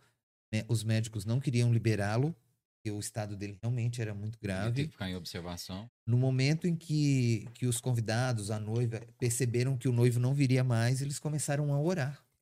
Eles ficaram das nove e meia da noite até quase duas horas da manhã orando sem parar e cantando, pedindo a Deus. E a noiva falava assim: Eu reclamar? Não. Foi Deus quem me deu esse, esse casamento, foi Deus que me prometeu isso e ele vai fazer cumprir sim. Em plena pandemia, na época do ano passado que teve aquela breve retomada dos eventos, eu tinha que encerrar os eventos meia-noite em ponto. Nossa. E eu, meu Deus, ficou umas 30 pessoas lá orando, orando, orando, orando. Milagrosamente, o noivo ficou bem, foi e casou. Fizeram a cerimônia e todo mundo foi pra casa feliz. Mas eu já fiz noiva vestido de preto, noiva vestido de vermelho, noiva chegando em lancha, noiva chegando em balsa, Um boi. noiva chegando em boi, noiva entrando dentro do salão de eventos de moto. Cara, e assim, tem muito caso assim do cara desistir faltando um dia, Luz? Já- Você já viu muito? O E- cara ou a mina, assim, ah, Olha, já vi de desistir assim, faltando uma semana, um mês. Como também, pirem, uma noiva chega pra mim e fala assim: Lúcius, eu vou casar em junho. Isso era janeiro. Eu vou casar em junho. Bom, quantos convidados? E o pai e a mãe da noiva. Tremendo. Entendendo o nervosismo daqueles, né? Entendendo. E eu ali, tentando é, discernir o que estava acontecendo, né? Ler a mensagem. De repente a noiva falou assim: Eu tive um sonho. E nesse sonho eu vi o meu noivo. Eu vi a cor dos olhos dele, eu vi a altura dele, eu vi o, eu vi o rosto, eu vi o carro que ele tem, Ó, eu vi tudo. a conta E eu- bancária. E eu quero fechar o casamento para junho. sem ter noivo. Sem sem noivo. ter noivo. Na base Qual o nome sonho. do noivo? Não sei. A minha filha, eu vou te internar. Deus proverá. E ela é mega conhecida aqui na cidade. Olha só. Deus proverá. É. E, e, e não era crente, porque normalmente esses- essas atitudes saem dos, dos evangélicos, né? né? Dos evangélicos. E ela falou, e, e aquilo foi tão forte para ela. A fé da gente é extraordinária, Olha né? só. Deus fala com a gente mesmo. Eu acredito muito nisso. Ela fechou o casamento, passou dois meses, ela, Lúcio, vem cá te apresentar meu noivo. Com as características que eu sonhei. Exatamente. Meu Se Deus, eu não tivesse vivido aquilo ali, eu ia falar que ela tinha mentido. Ela já tinha conhecido ele. E eles. E, e engraçado que eles conviviam no mesmo setor mais ou menos de trabalho, fizeram faculdades na mesma instituição e nunca se cruzaram. Olha. Olha que legal. Então a vida já tinha separado eles há mais de 10 anos e Deus deu um sinal para ela, segundo ela, e casaram. Olha que E legal. casado. Sabe, cada história. Cara, você tem que escrever um livro com Eu essas já histórias. estou escrevendo Já um tá escrevendo. Já Porque escrevendo. essas histórias são muito geniais, cara. Muito Igual assim, legal. tem, tem muita história, tem coisa que a gente pode nem falar aqui no podcast, mas tem muita história que o pessoal de eventos conta dos bastidores. Ah, não, comigo aconteceu isso. Aí fala, não, e comigo? Talvez Nossa. tava fazendo evento não sei aonde. Não, tem história assim de amigos De que, que mexem com estourado. som, que tipo assim, de chegar a fazer um evento lá em Brasília e no final do evento os caras falam, não, nós não vamos pagar você. Hã? Isso não vamos, não vamos pagar. Ah, eu queria perguntar isso pra você, falar disso. Você já tomou um calote, assim, aqui? Muito. Um, um grande, assim, tipo, do- do- de um calote que você falou assim, não, não, não tem condição, não. Meu amigo, muitos, não foi só um, não. Hoje, quem quiser fazer um evento comigo, 10 dias antes do evento tem que estar tudo pago. Tudo pago. Senão, nada feito. Pode ser prefeitura, pode ser clube, pode. Ah, com exceção do grupo de Roma. Tem, tem até uma, uma amiga minha que tá nos assistindo, ela mandou uma mensagem aqui, tava conversando com ela, a Jane Beatriz. Ah, Sim, sim. Você sabe quem que é, né? Também trabalha nessa área No de buffet, eventos. tem buffet, tem produção. Já me chamou pra socorrer ela em diversas Meu situações, pra amigo. poder fazer, ah, mas me ajuda com isso aqui, faz isso aqui, vem aqui tirar uma foto, vem aqui fazer isso, não sei o quê. E aí, teve uma vez que ela me chamou pra, falou assim, Mar, vem, senão eu vou, eu vou surtar aqui. O evento começou a dar um monte de coisa errada. E acontece. É, é- é aqueles imprevistos que não tem como prever mesmo. E aí, no contrato lá tava que ia servir comida até um certo horário e tal, não sei o quê. E foi seguindo o contrato. Só que o contrato tava meio ambíguo, assim, sabe? E o pessoal da formatura pegou e falou: acertar essa última parte, pronto e tal. Ih, E ela tinha ficado de receber o dinheiro pra, de um outro pessoal de fora que tinha vindo fazer o evento aqui dentro. Ela tinha alocado os trem, contratado o garçom, feito o buffet. é caro demais pra fazer um evento, gente. E eles falaram que não ia pagar, não. Não vamos pagar, não vamos pagar e tal, não sei o quê. E foi um Mas, de- baita de um mas de um depois, umas surras boas, a gente vai aprendendo a lidar com tudo. Mas já levei amigo fazer o evento enorme e o pessoal me dá cheque É isso mesmo, cheque. e o cheque nunca mais. E o garçom quer receber, o segurança quer Hum. receber, o DJ quer receber, o pessoal do mercado quer receber. Você é puro demais. Cara, eu fico pensando, é, essas pessoas, como é que elas fazem? Igual esse amigo meu, ele foi lá perto de Brasília fazer um evento.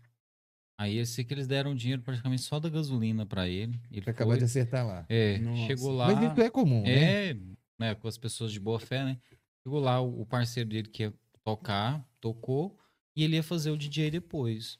Aí ele disse que tá lá tocando lá e tá vendo lá o cara amigo dele que terminou de fazer o show, conversando com o noivo, o trem lá meio indefinido e tal. Ele pôs uma música e foi lá. Eu falei, e aí, como é que é? Não, o cara não tá querendo me pagar, não. Disse que começou a botar defeito no som, naquilo, naquilo outro. Ele já desligou as coisas, já foi embora. Isso que o povo queria que ele ficasse até às 5 horas da manhã, que era o horário do contrato Nossa, quem... sem ter recebido nada.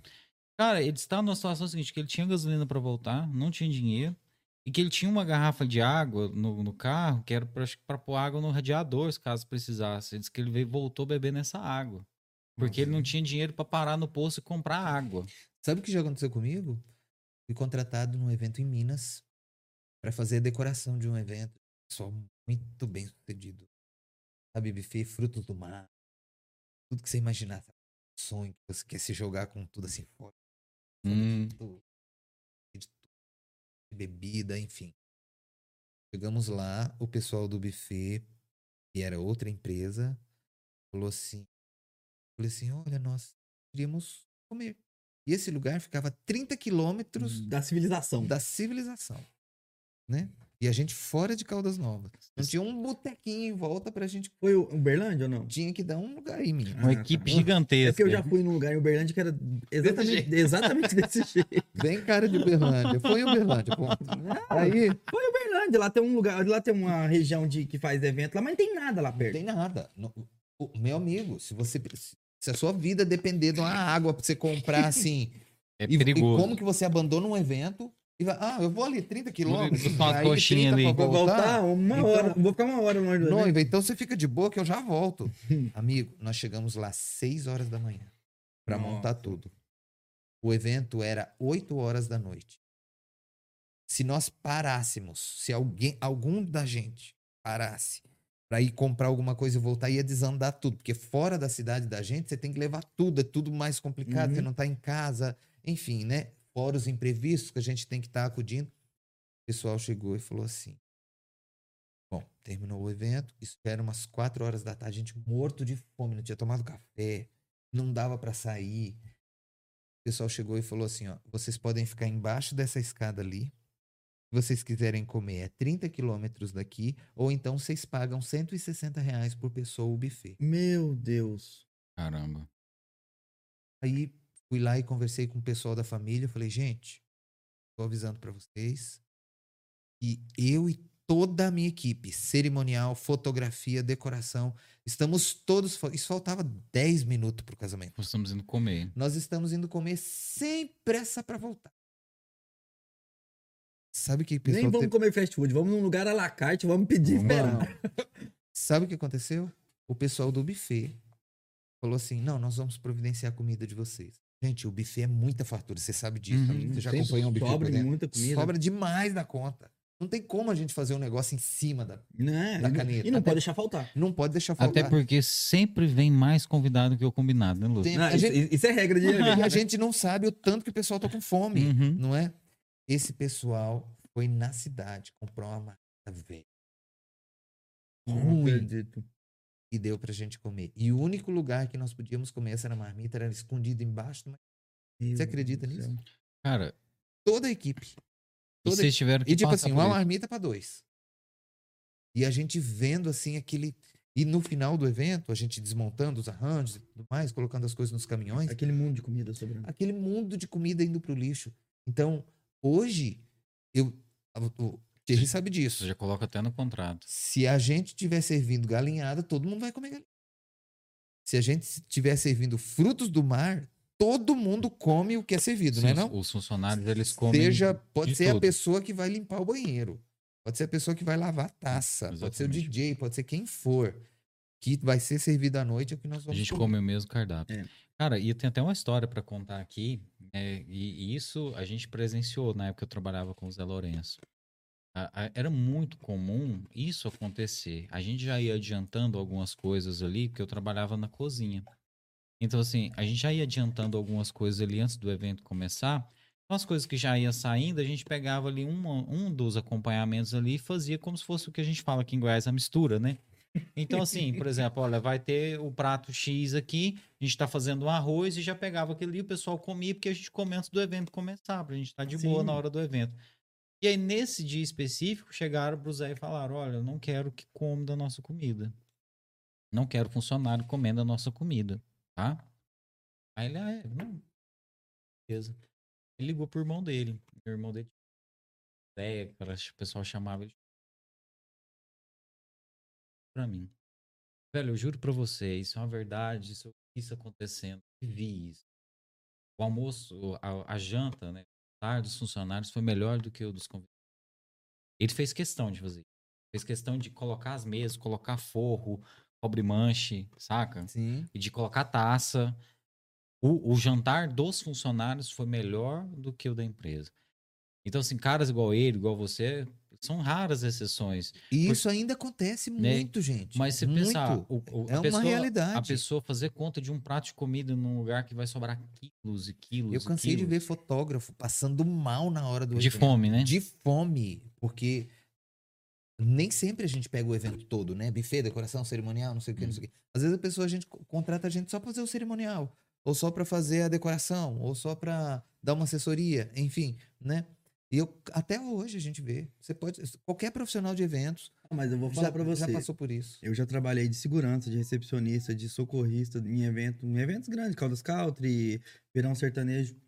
Eu já trabalhei em evento desses aí, não vou começar a elencar para poder falar, em que você tava lá trabalhando 12 horas, das 8 da manhã às 8 da noite, ou das 6 da manhã até às 8 da, das 6 da, da, da tarde até às 8 da manhã, em que eles falava assim, não serve água para não, não deixava servir água pra gente que ficava em pé Eu também já passei por 12, isso. 14 horas, que eles não deixavam servir água. Água que era no open bar, a gente tava trabalhando no open bar, que era simplesmente Jogar, era jogado fora, que né? todo mundo pegando, bebendo suco, Jogando tal, pra cima, né?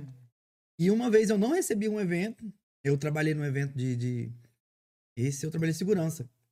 Porque eu fui lá no, no, no- no balcão, peguei uma sacolinha lá, peguei água pra todos os seguranças e levei pra todos pra poder beber.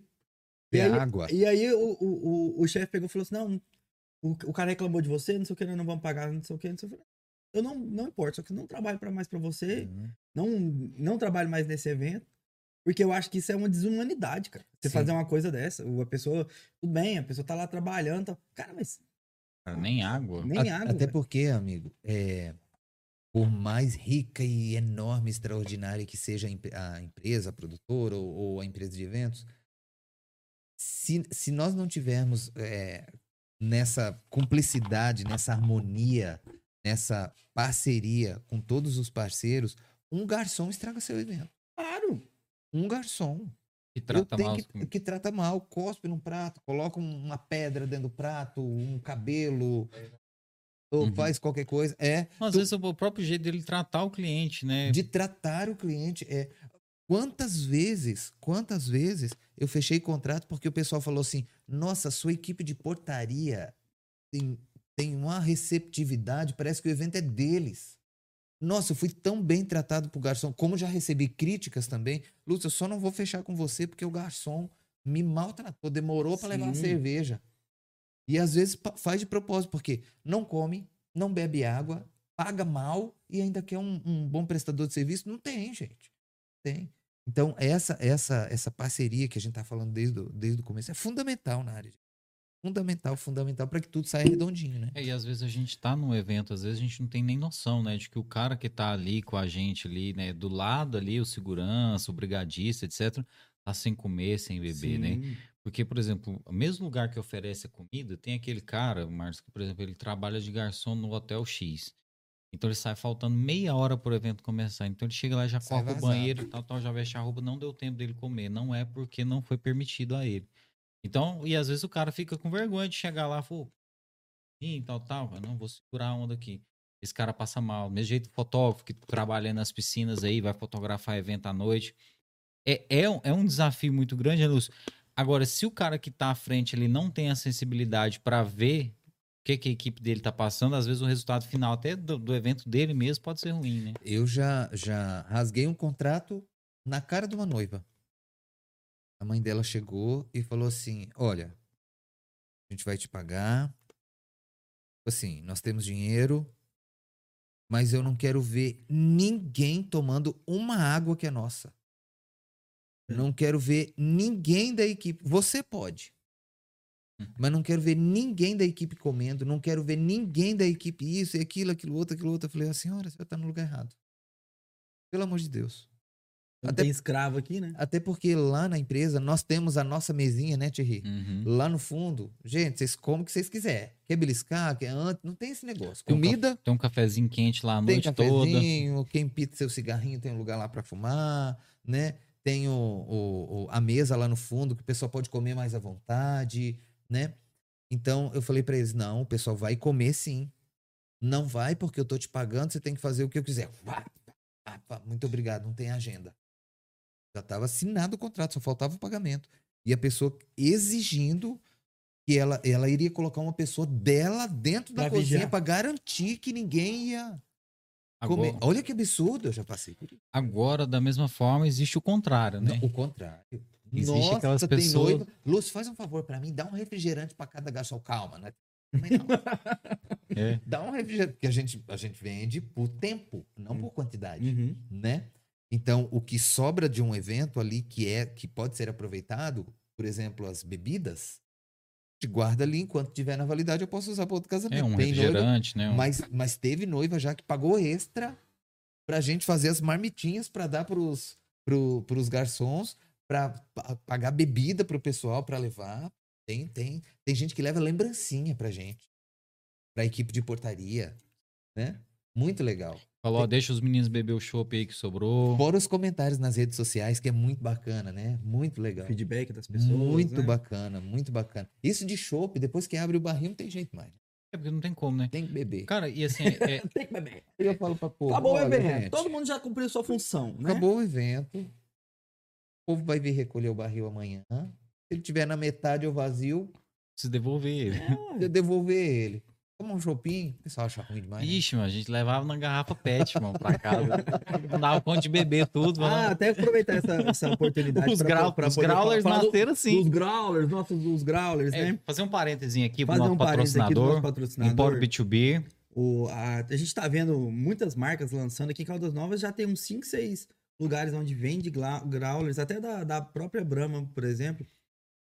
Eu queria falar do, do diferencial do nosso patrocinador. Que foi o primeiro a colocar essa cultura do essa growler. cultura do growler para poder a pessoa beber na sua casa, antes mesmo da pandemia, Já tava pessoa rolando. que queria o conforto de beber em casa. E o growler fornecido pela B2Beer, ele é, você vai lá, você um growlerzinho desse lá, ô Thierry, dois reais? Olha, hoje a embalagem é dois reais. dois reais a E embalagem tem dessa. litros de chopp aí que, por exemplo, você comprar dois litros de chopp fica muito, muito mais barato aí que você comprar uma Você- caixinha de você- cerveja. Você pode reutilizar o. Esse growler aí Você você, pode pode utilizar o utilizar, growler. fica a critério do, do e cliente. ele é né? abastecido na contrapressão. O que, que significa isso? É uma torneira. Desde que ele seja higienizado e tal. É, né? sim. Ele é uma, uma torneira especial em que a mesma pressão que está dentro do barril, ela é, é colocada no growler. Por que, que isso é importante? Você já abriu uma cerveja, colocou na geladeira e foi beber depois? Ela não Totalmente. presta, ela Choca. choca. A A carbonatação. carbonata... Fala aí, Thierry, que essa palavra A carbonatação, da cerveja. carbonatação se perde toda. E numa cerveja artesanal, isso é mais rápido ainda. Então você quer tomar um chopp de qualidade, você vai lá, compra o seu growlerzinho lá na B2Beer ou pede lá pelo telefone deles. A gente vai, a gente não tem o telefone deles aqui agora, mas a gente vai colocar depois pra quem quiser. E essa parada aí é muito importante pelo seguinte: você compra o growler aqui hoje, por exemplo, 2 litros de chopp. Se for um growler que tiver sido enchido na torneira sem a contrapressão, peguei a torneira lá de encher chopp mesmo, normal. Vou lá e enchi o growler. Fala o que, que é growler pro pessoal do Spotify É, o- que vai só ouvir. É, o growler, garrafa. gente, O growler, é, gente, é é essa uma embalagem, né? É uma bem garrafa pet. durinha, É uma assim. garrafa A pet garrafa gorda. pet, ela é escura, É uma justamente petidinha dura, escura pra poder não entrar proteger a da luz. bacana luz, demais, etc, né? né? Ou ir muito Aí bom, o que viu? que acontece? Tem gente que enche o growler do mesmo gente que enche uma caneca de chopp. Vai lá e coloca lá e vai enchendo. A hora que você tampa ele, você vai abrir meia hora depois, já não tem mais Não é nada, mesma né? coisa. Você bebe, aquela coisa choca. É um Guaraná sem gás, né, irmão? E- Aquela coquinha sem gás que você toma que ficou 10 dias na geladeira. E já nesse caso aqui, por, por conta dessa contrapressão, se você deixar cinco dias na geladeira, você vai abrir ele e vai... Zero. E você vai tomar um chopp tal qual ele foi Sacada tirado legal, né? Demais lá. então, assim, da é tecnologia... É um gênio, né, né, investimento, um, reconhecimento aí pro Márcio, que foi o primeiro a colocar isso aí. No início da pandemia, só ele que tinha growler. Hoje, todo mundo tá querendo vender growler aqui em Caldas Novas, mas né, foi o Empório B2B que começou. E não importa ter o growler e não ter um conteúdo bom. Sim. Então, lá no Empório B2B você tem o growler legal, a embalagem boa e tem conteúdo também. O líquido sagrado que tá lá dentro é sagrado de verdade, mano. Não é a primeira cervejaria artesanal de Caldas Novas, eu posso dizer que até agora é a única. Cerveja artesanal de verdade é só no Empório B2B. Os outros lugares aí é mais ou menos. Deixa eu te perguntar É mais coisa. fácil fazer esse mexão, né? É. Os apreciadores. Não, é quando a verdade. gente conhece do flui, assunto, quando né? o produto é Flui. bom, A é gente fácil conhece falar, né? assunto, é bom Flui, demais, bom né? demais. Você, você já teve clientes assim que você, por exemplo, fez aniversário de 15 anos, depois você fez casamento, fez formatura, depois fez, Tô ficando velho. A fez escadinha, o, né? o, o chá de bebê da. Lúcia casou a mãe, o filho. Casou a mãe, casou a filha da. Sim, eu já fiz o casamento, depois a festa de 15 anos, da- o casamento Da da, mãe, a festa Caramba. de 15 anos da filha e o casamento da filha. Meu Deus, olha que, olha que. Sim. Isso aí é sinal de constância, né? De, É de- bacana, né? Como já fiz casamento assim, de uma família que era tudo R. Não Vou falar o nome deles, mas os, os filhos todos tinham como o nome começa com R. Fiz o casamento de todos eles. Todos eles. Cada um ano tinha um. Massa. E o pai apavorado, já assim, O pai. perdendo a razão já. Lúcio, pelo amor de Deus, nem respirei de uma, já, já vou marcar o casamento de outra. Nossa. Os quatro resolveram casar, todos assim, todos assim, cada um em um ano.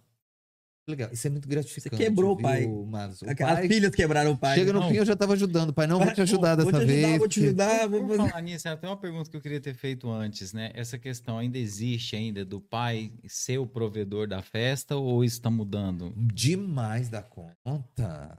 Hoje a festa é dividida. Mas ainda tem aquele pai que Ainda raiz que faz Tem, questão, tem. fala, não, eu São vou mais dar, raros hoje, mas tem aquele pai, pai raiz. Não, a festa é por minha conta. Vira com a casa, tipo assim. você compra a casa É, ali, o carro. É, mas ainda tem os mais tradicionais, são assim. Mas no geral, É hoje uma é, tudo muito dividido.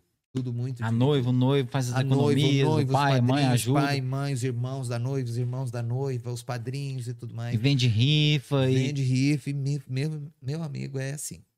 Hoje é, é tudo muito mais dividido. A mulher empoderada hoje, essa história. Mulher que trabalha tem muitos casos de noivas que ganham 10 vezes mais que o noivo.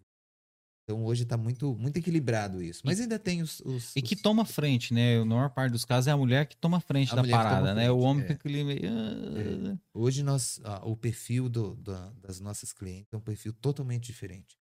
Uma mulher independente, ela tem mais autonomia, ela tem ação, ela, enfim, ela resolve o problema. E os homens? Cara, assim, teve um evento que a, gente, que a gente tocou aqui, de uma moça aqui de Caldas, que ela fez a formatura só dela. Ela fez o baile Só dela. dela de formatura. Top, né? E é uma mulher assim, sabe? Dessa, sabe? Top. Empoderada mesmo, assim, que, que realmente pega pra resolver a parada. E, nossa, foi um dos melhores eventos que eu já toquei, assim, porque eu, eu realmente vi a coisa acontecer, sabe? E, e é muito legal ver essa questão de, tipo assim, Lúcio, eu quero que você cuide disso pra mim. E o Lúcio fala, olha, eu tô pensando em mudar o... Não, Lúcio. É bom, né? Tipo assim, você vê que o cara dá carta branca pro Lúcio fala assim, ah, eu tava pensando... Não, não precisa nem terminar, Lúcio. O que você quiser fazer aí, você faz. Não, eu tô com uma noiva de Londres. Não é a primeira noiva de fora do país que eu faço, né? Mas eu tô com uma noiva de Londres, pira. Lúcio, vou casar em agosto. Bem. Onde você tá? Tá em Caldas? Tá por aqui? Tô em Londres. Você vem quando pra cá? Quatro dias antes do evento. Nossa. Beleza. Vai dar tempo de te maquiar e te vestir. Bom demais. O Como é que, que você quer fazer que eu faça? Tudo. Preciso que você cuide disso, disso, disso, tudo. Ela teve que tirar as medidas A lá. única coisa que ela já tem, que mandou fazer, o vestido. Ah, isso que eu tava pensando. Ponto. O resto, Ainda bem, né? tudo aqui. Ah, mas prova de bolo, de doce, é, é, é muito gratificante isso, porque a pessoa confia na gente. Imagina, você confia um sonho, né? Desse na mão de uma pessoa. Mas é um. Imagina, você escolhe um sabor de bolo que ela não gostou, você monta o arranjo. O Uma, guardanapo, ela não gosta da cor. co- uma coisa, eu tenho um cliente aqui que eu posso ter duas, três, dez Dá opinião, reuniões né? com ele, né? E aquela coisa. Inclusive é você que vai tocar. Tá nem sabendo ainda. Ô, né? Thierry. Mas é, tá lá seu nome. Ô, Thierry, vou ter que botar a música do- dos Beatles lá, né? Em homenagem a Londres Cara, e mas é- é- isso é muito legal, viu? O Lúcio, ele chega com essas ideias assim, é muito massa. Falou, olha, eu vou fazer uma turma aqui que formou não sei aonde, você vai pesquisar as músicas dessa data aí, a pessoa vai chegar tal dia. E o Lúcio também, ele vende o seu trabalho de uma forma muito massa, que ele fala, não, fica tranquilo, esse DJ vai resolver tudo. E eu e o Lúcio, como a gente já faz sempre evento, cara, a gente tem uma sintonia tão grande que ele tá lá com o microfone na mão, eu já sei a hora que é pra aumentar o volume da música, a hora que é pra mudar de música. A gente tem, um- Mas tem, todos são assim. a gente tem uma sintonia muito boa. Mas é, é construção É mesmo construção, isso, né, é. cara? E, e é como você falou, né, Lúcio? Escolher isso é, é uma credibilidade muito grande que, que é passada de outras pessoas também, né? Mas dá um frio na barriga. O né? Lúcio é um- Imagina a pessoa, escolhe a música pra você, pra, pra noiva entrar. É. Putz, né, um- pariu. né? Aí, pega, aí você pega e escolhe uma música, né? Pensando, vou escolher uma música aqui, que tal, tal, que. Aí a mulher fala, porra, é a música que ele, que da- do, meu, Do ex. namorado- ex. meu namorado, do meu ex, Pô. que é o que a gente tinha junto. Aí isso é, é muito importante que você falou, viu, Marcos? Porque precisa ter, rolar uma conversa muito Sim. grande. A pessoa acha que É DJ na conversa que a gente capta tudo. Porque é uma Tudo, conversa tudo, assim tudo, tudo. de tomar um café quatro horas. Você sacar mesmo o que, que essa mulher quer que eu faça. Qual que é o perfil dela? Porque é imagina, o casamento todo tá na cabeça da pessoa, né? É. Eu falo casamento, mas pode ser uma formatura. Sim, sim. Tá tudo na cabeça da pessoa. Ela não tem nada certo. Tá um quebra-cabeça, milhões de Ah. peças, tudo bagunçado. Eu, eu, você vê como é que é, é marcante isso na vida da pessoa. Em 2002 foi minha formatura da oitava série, formatura de ensino fundamental. E a minha turma estava na, na parte da tarde, no Livro das Neves, e era um pessoal da. Maioria, 90% da minha turma era da, da roça. Era o pessoal que, que estava na roça, então eles trabalhavam de manhã com os pais e da tarde. E aí era uma formatura de duas turmas. Então era 80, era 80 pessoas, mais ou menos. Do, do Uns- livro sempre tem aquelas turmas enormes. É, né? uns 50, uns 50 meni, uns 50 meninas e uns 30 meninos, que tinha muita menina. E aí chegou no dia da formatura, é, não tinha ninguém pra fazer nada. Eu consegui o engenho, o a- salão do O engenho, engenho era bom. pra demais, fazer, pra fazer lá. muito evento ali. Falei com o gerente na época, consegui pra poder fazer. Tudo que a gente conseguiu foi doação, foi coisa. A Magda foi até madrinha da nossa, da nossa turma. Não tinha comida, não era água e a gente a gente conseguiu tudo de graça, os forros de mesa, as mesas, tudo que a gente conseguiu foi, foi, foi emprestado, foi alguém que deu. E é tão marcante que no dia não foi ia formar uns 6, 7 meninas, não foi nenhum. Só foi eu. Eu fiquei até 8 horas da noite fazendo arco de balão, os com- lá, e aí a formatura começava 8 horas. 8 horas eu saí de lá, fui pra casa Pra se arrumar. pra me arrumar e cheguei lá umas 8h40 e eu entrei, eu desci a escada com todas as meninas. E foi muito legal. E foi muito legal. E assim, Só até hoje tinha você de, de homem? só tinha eu de homem. E até hoje, Você entrou com todas as meninas. com as 40 meninas que formaram, até Bendito é o Achou fruto. ruim, né? Até hoje. E eu dancei valsa com todas. Até hoje, a- todas essas meninas que eu encontro por aí na rua falam assim: Nossa, Marcia, É bom recordar. o meu né? álbum o meu álbum de formatura. lá. tá. Meu álbum de formatura. É, tipo assim, e é muito marcante. Você vê como é que é uma coisa dessa, é uma coisa muito louca, assim, que, tipo, os meninos eram da roça, aí no dia aconteceu um imprevisto com um, com outro, com outro, não deu pra poder Não ir. deu. E aí foi só eu. E no final, e aí eu, história, né? e- e não puxando o saco dela, mas a Magda era madrinha, da- nossa, ela tinha dado dinheiro pra poder comprar umas coisas de decoração e tal, com- alugar tapete, uns trenzinhos assim. E aí chegou na hora, não tinha comida. Aí ela pegou, mandou o motorista dela ir com um carro e trazer um monte de caixa de salgado. E aí o povo se acabou em salgado. Na época nem era muito comum ter salgadinho em festa, assim, salgadinho Uhum. mesmo. Só fazer festa, fazia. Eu, na época eu, ia, em for- eu ia em casamento, que era show. Eu fui em casamento na Assembleia de Deus, que era churrasco, mano. Aí. Do, do lado. É, era, era, galinhada, eu cansei de ir É, galinhada. entendeu? Esse trem. Aí ela pegou, mandou comprar salgadinho. A gente falou, mas Ah, faz- a gente pobre, ela faz, faz coxinha desse tamanho. né? Ela ligou lá no Dilma, frita tudo, É, mano, aí manda aqui. foi isso, É, galera lá. Frita tudo e e traz foi- aqui e- pra mim. E foi incrível. No meu- na- eu tenho um álbum de, com, com a gente comendo coxinha com a Magla maravilhoso. É, eu- eu- o que eu te falo, é vai além do evento, Uhum. né? Vai além do evento. Não é um bacana. dia, uma data, é uma coisa assim louca, Cara, né? eu acho que tão massa de você ter grana, eu acho que é isso, né, cara? E É. às vezes nem é tão grana assim, você ter um pouco mais de condição que outra pessoa. Porque, por exemplo, o Lúcio que hoje, você não tem condição de se lembrar todas as pessoas que você fez formatura. Porque eu lembro Ah, que tem uma vez que você adotou uma escola, o Lúcio adotou uma escola. Somos Ele, ele falou assim: eu vou fazer formatura de todas essas salas aqui, velho. Então, assim, você não tem condição de se lembrar. Não consigo, Cara, mas o povo lembra. Mas Lembra. todas essas pessoas, a hora que elas estiverem, foi, foi esse cara que deu minha Não, festa. Eu cansei de ver o pessoal ir lá pra mostrar o álbum de formatura e eu tô lá. Nunca mais, não sei nem Você não sabe nem da onde, que dia que foi isso, olha, né? Lúcio, olha aqui. Você a aqui, ó. meu filho, olha só que legal. Cara, mas isso é muito louco, É né? muito Então, assim, eu acho que o legal. massa de você ajudar as pessoas é isso. Porque, por exemplo, a Magda talvez nem lembra desse dia, mas você nunca vai É, Nunca esquecer vai esse esquecer. dia, né, cara? Ela lembra, cara. É pior que ela lembra. O Magal eu tenho certeza que Não lembraria. é. Ela tem um carinho muito Você grande. passou mal com a coxinha lá, eu lembro. Depois daquela música lá, você foi no banheiro. Ela, ela, ela, ela tem um carinho muito grande comigo. Inclusive, inclusive eu trabalhei quatro anos dentro da, dentro da Rede Roma. Até eu tava discutindo isso com uma pessoa que trabalhou lá dentro também. A pessoa falou assim: a Magda sempre fez questão que chamasse ela de Dona Magda. Os funcionários não chamaram. E eu, a vida inteira, desde esse dia, eu sempre chamei ela de Tia Magda. Eu chamei ela de Tia Magda até hoje. Até quando, eu- hoje. quando eu a vejo. E ela. Oi, Márcia. Oi, Tia Magda. Até hoje. Ela não tem nem aprendendo comigo. Tá vendo o que, que faz um evento? Cara, é. E, e esse negócio, esse aí é interessante também, né, cara? Porque a questão social. Se você não fosse tão sociável, não tivesse tanta é, essa questão de, de entrar mesmo no, no meio social e, e agir e comunicar com as pessoas e tal, talvez nessa pandemia as coisas teriam sido mais difíceis para você e para as pessoas que você representa, porque hoje você está aqui não como Lúcio Eventos, mas como um representante do setor de eventos. Sim. Não só aqui no nosso podcast, mas em Caldas Novas, né? Essa briga que você levanta nas redes sociais é em favor de uma categoria, né? De uma Sim. classe. Se não fosse esse poder social que foi construído nessas relações, pouco a pouco, hoje talvez seria mais difícil até para nós todos. É, eu, eu não seria ouvido, é? Agora imagina, você é uma autoridade na cidade.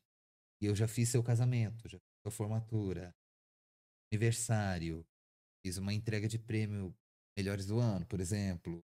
Então, quando você faz um evento para alguém, você faz parte da história daquela pessoa. Então, quando você ouve um chamado de alguém que já te prestou um bom serviço, né? A Que te ajudou, às possibilidade de vezes. você ser ouvido é muito maior, né? Então, essa essa área de eventos abre muitas portas. A gente conversa desde aquela pessoa mais simples, humilde, sem dinheiro, até extraordinária de rica que você possa imaginar. E acaba igual o Thierry falou, é muito raro, eu, a minha opinião, né? Você fazer um evento e fazer só sua obrigação. Né? É muito raro você falar assim, eu fiz o que tá no contrato. Você sempre tem um algo a mais que você Amigo, entrega, né? olha, eu falo isso, o Thierry já me ouviu falar várias vezes. isso. Eu nunca honrei um contrato. Sempre toma prejuízo. Sempre Lúcio. tem a mais, a mais, a mais, a mais. Mas tu sabe que, que tem muitos anos já que eu, eu não encaro mais o evento como uma fonte de renda, assim. Não vou ser hipócrita falar que eu não preciso de dinheiro. Claro. Todos nós precisamos, né?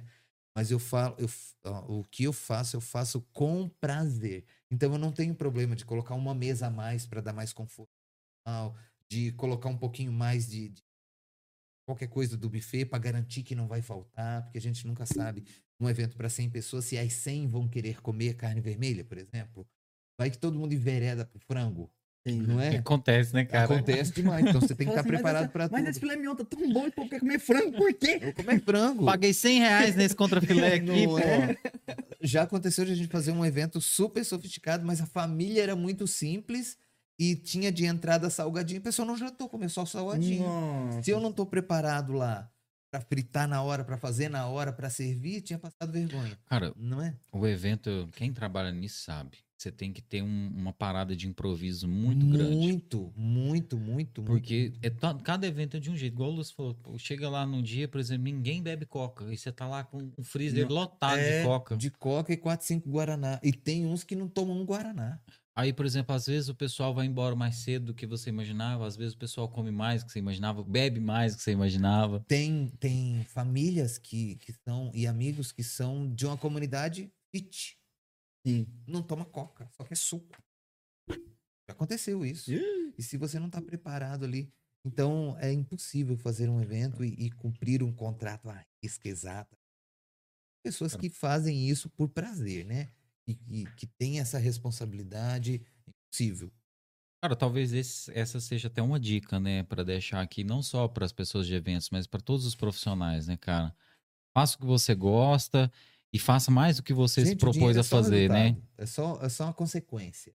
É só uma consequência. Se você presta fizer, um se você fizer mais do que você se propôs de um jeito que você gosta, você gostando de estar fazendo aquilo, eu acho que a, Não, a e- possibilidade de fazer bem feito tá E bem maior, né? Surpreender o cliente é retorno garantido.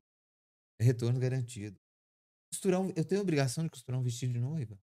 Eu tenho duas máquinas lá, só calça de noivo que, que tá justa, justa, justa, vai fazer graça, descer lá até o chão lá com os meninos, rasga a calça. Pá, muito normal. Com essas cal- calças de Uhum. locação, que é muito costurada, muito Aí o DJ bota um funk no final do, no final do Aí o evento. DJ lá. também ajuda nessa hora, né? DJ do crime. Então, mano. Dia do crime. de gente com o pé machucado, de levar em hospital, de sabe o que já aconteceu? Quebrar o braço na de festa, irmão. quebrar o braço, Ah, de torcer pé, de, de sei lá. Sabe o que já aconteceu? Da família de 150 convidados irem embora, largar o noivo e a noiva lá. E o noivo sem carro, sem nada, Você e a tem gente levar eles carro. em casa e ajudar a carregar presente. Pô, então, tem sabe- de tudo. Sabe o que, que a gente vê muito, Márcio? O pessoal fica tão preocupado em atender as pessoas, porque do mesmo jeito que tem festa que sobra muito rango, tem festa que não sobra, o pessoal come bastante Tem e tal. que- falta, né? A gente já viu assim, noivos assim, no final da festa sair e comer um sanduíche. Porque ele fez uma festa super luxuosa, não Sim. se preocupou em comer, porque tava tirando É, não, foto, atendendo e tal, Aí tal. ele quer comer Hoje- 4 horas da manhã. Aí, quando já quatro horas da tudo, manhã, tudo no lixo. Às vezes já Mas é o que acabou, acontece muito, né? acabou o pessoal ali da, da cozinha, a gente sobrou um negocinho ali, falou, Luz, eu vou levar um pouquinho desse frango empanado aí, viu? Mano, aí o pessoal, e aí? Nossa, cara, não tem mais nada. Invadindo cozinha limpa, já com todo mundo O pessoal, o pessoal sai para comer sanduíche, cara, porque é muito surreal. Você você já organizou eventos, você trabalhou com isso na faculdade, você sabe. Quando você tá vivendo aquilo ali, você não, quer tem tempo. nada, né? Aí a hora que passa, né, cara, pum, né, cara, a- aquele negócio, né? E essa parte de, de alimentação e bebida é muito séria. Para vocês terem uma noção, a gente não pode o- a comida que sobra, eu não posso nem guardar e Não nem pode doar. dar, dar para uma instituição, por Esse é exemplo. né? complicadíssimo. Isso é uma lei de vigilância sanitária sim. que eu sou a favor, Sim. Porque nem todo mundo tem essa consciência, né? Eu conheço vários, não vou citar nome, mas conheço vários que guardam estrogonofe para servir daqui na outra festa. Frios. Frios e tudo mais, não é? Isso Ixi, é acontece demais. gravíssimo, imagina. A gente Na- pega por- frios fatiado e guarda. Por lei, por lei, nós somos responsáveis 24 horas pelo estômago das pessoas que comeram ali, né? Por qualquer coisa que acontecer. Sim. Por isso a gente tem que guardar as amostrinhas todas nominadas e tudo mais na tempera- temperatura certa. Caso aconteça alguma coisa, a gente possa se defender, né? Mas o pessoal não tem essa, essa muitos clientes não têm essa noção de que a- após encerrado o buffet, a gente tem que já zerar a cozinha, comida, jogar tudo fora. Dá dó. É, isso é muito complicado no Brasil, né? Eu, eu lembro até que o. Pais que tem tanta fome, teve né? uma- teve uma época eu que já, meu- fui, eu já fui autuado já. De pegar salgadinho e levar para um orfanato e ser denunciado e ter que ir lá responder por isso. Sim, explicar, sim, né? Por causa de uma boa explicar, ação, né? É. Mas no Eu- Brasil isso acontece demais. Isso. É o de advogado, ele sabe. Mas Mas- eu consigo, eu consigo entender Nesse isso ponto da por comida, conta dos irresponsáveis. comida, eu também sou, sou a favor. É, é, é, é Na com- dúvida, joga fora. é complicado, porque, por exemplo, é, supermercado, muitos supermercados não fazem doação de produtos não perecíveis, que sobra muito de padaria, de sacolão, por, Justamente por, por- justamente por isso. É, eu lembro até uma aconteceu uma situação uma vez, teve, um- teve uma época durante muitos anos, o a Agência Ambiental e, e a o Ministério da Agricultura, Pecuária e Abastecimento, quando eles faziam é, apreendimento de cargas que não estavam estragadas ou não estavam fora do, do, do- das condi do condicionamento de, de- simplesmente por documentação, Sim. coisa, e queria ser incinerado, era feita uma ação pro, pro Araújo Jorge. É, pra área, pra ala é, pública do Araújo Jorge, que tem área pública e privada. E aí, uma vez, um paciente lá passou mal, que é- deve ser muito comum um paciente passar mal, infelizmente, eu, meu avô tratou lá, pelo amor de Deus, gente, a pessoa tá com câncer, ela passa mal, qualquer coisa. Com pessoa- ar. Com ar, é. E aí processou, e aí acabou tudo isso daí, entendeu? Acabou, acabou. A, a agência ambiental, ela dava não sei quantas toneladas de peixe por mês pra eles, porque é muito bom pra dieta deles e Sim. tal. Acabou, acabou. Agora, porque... recentemente, nós estávamos fazendo essa campanha de arrecadação de alimentos e eu liguei para os meus amigos é, dos sacolões, Uhum. né? Das verdureiras Sim, e tudo sim. mais. E, Pra e- implementar a E, cesta, te- né? e tem muita coisa que não dá mais para vender, que não tem mais um valor comercial, Mas mas, que que, dá para aproveitar, né? né? E vários deles falaram assim para mim, Luz, reconheço a boa ação, mas às vezes que a gente fez isso, isso queimou a gente, prejudicou a gente. Pessoas falando que só porque é para doação tá, vai me dar coisa podre, ou então às vezes a pessoa não guardou direito e posta lá, olha só, recebi um tomate que Tá tá, machucadinho aqui. Então, por isso que eu sou grande parte É. a favor. Não. Joga tudo fora, pronto. É, Até infelizmente, é agora, assim. a minha equipe, que já não é uma equipe novata, que já tá mais tempo comigo, eles não reclamam mais.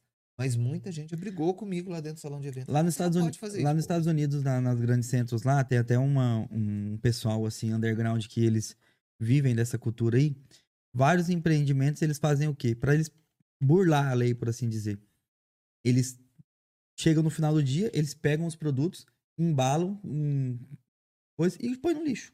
Mas põe no lixo de forma Eles podem ir lá e buscar, né? isso. Porque ali ele se isenta. Ele, ele põe no lixo e fala assim, tá no lixo. Tipo assim, ele pôs numa embalagem que se um morador de Um rua, morador uma pessoa de rua, que as tá pessoas Como na Europa. ele se não vai tiver um comer um negócio micro-ondas sujo. que tenha a tomadinha inteira, é sinal de que ele tá funcionando. Se a tomada estiver cortada, é porque ele tá estragado. Ah, jogar. tem esse código, Ele- então. Tem, eles lá fazem, tem. eles fazem Lá tipo tem. Aí, tipo assim, se você pegou o plug lá da tomada e ele tiver estragado, você não precisa nem mexer que Se ele tá... tiver cortado o, o machinho da tomada, o plugzinho, é porque tá estragado. Agora, se coisa é porque tá É só funcionando. porque era velho e a pessoa queria trocar É, e deixou lá.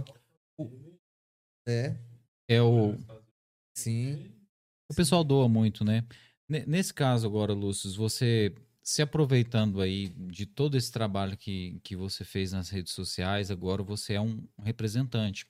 Quando eu falo se aproveitando, é no sentido positivo, viu? Você aproveitou que você tinha né, um público para se manifestar em prol da nossa categoria, Uhum. né? Que é, que é a categoria de eventos. O que, que surgiu de resultado disso aí, Lúcio? Desse posicionamento nas redes sociais, dessas cobranças?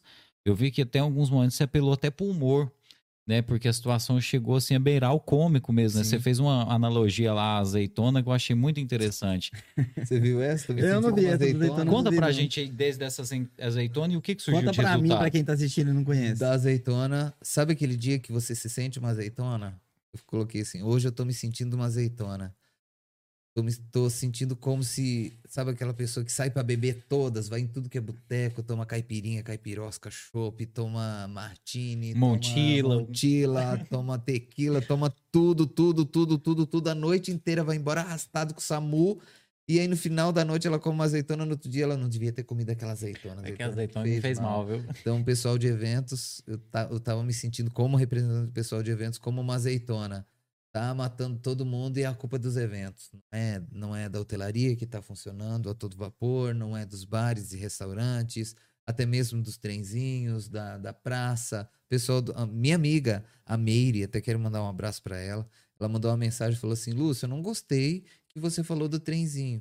Aí eu até expliquei para ela, eu falei, eu não sou contra que, que você não trabalhe, muito pelo contrário, Mas eu tô você- citando isso como exemplo de abertura. Todo você mundo. pode, eu também posso. E não para que feche. Eu quero é que abra mais, não é?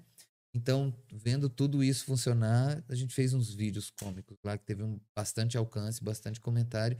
E justamente esses vídeos acabaram sendo portas para que a gente pudesse chegar até o poder público, né? Porque falta de, de, de ir atrás. de- Televisão já fui não sei quantas vezes. Várias vezes. Do começo da pandemia até hoje foram 19 vezes, contando tudo. Nossa. 19 vezes. Nem nós sabíamos que De tinha, tinha é. sido tantas vezes. assim. É, aí na, a, uma grande parte foi na TV Na TV Caldas, mas Caldas. teve as outras. Já tá apelando pros participações podcasts já, já os tem... Agora podcast. já tá até em podcast, eu tô chique demais. mas né? Agora- Deus. Mas agora a gente tem notícia boa, né? Só que até chegar nisso, Lúcio, eu imagino que foi muito difícil, porque eu Muito. lembro que o que você brigava era o seguinte, olha, se um restaurante ele pode funcionar com 30%, com 50% da capacidade, o meu salão de eventos também pode Sim. funcionar da mesma forma. Porque se for olhar do modo geral mesmo, qual que é a diferença? Olha, não pode ter pista de dança. Então você está funcionando como se fosse É um, restaurante. É um restaurante que tem um casal lá vestido de noiva, ou então que tem 10, 20 pessoas com beca de formando. Entendeu?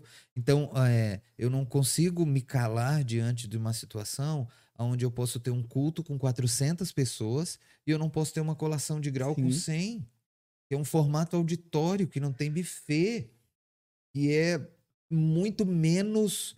é, tem muito menos atrações do que um culto, por exemplo, que tem o coral, que tem o pastor, que tem a pessoa que vai contar o testemunho, que tem.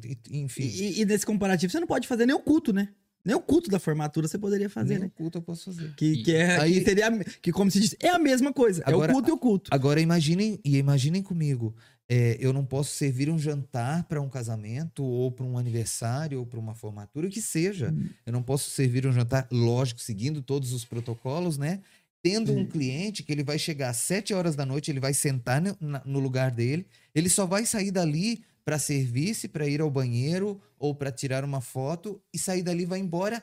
E o- a próxima pessoa que vai ocupar aquilo ali é no próximo final de semana. Sim. Enquanto que num restaurante e num bar, É que a cadeira ela eu vai tento ser... meia hora, eu saio, já tem outra pessoa sentando, eu saio, já tem outra. Então, é, é uma rotatividade impressionante que tem nos restaurantes, principalmente os mais populares. Né? Quero deixar claro que eu não sou a- contra a abertura desses locais, muito pelo contrário. Tenho prazer de ver Você tudo quer que seja democrático, né? Que todo mundo possa ter as Né? mesmas oportunidades. né? Então, o, o que eu fico grilado é que eles não conseguem separar assim, ó. Eles acham que um evento é sinônimo de aglomeração, de baderneira, só tem bêbado, só tem drogado, só tem vagabundo e aquela coisa toda.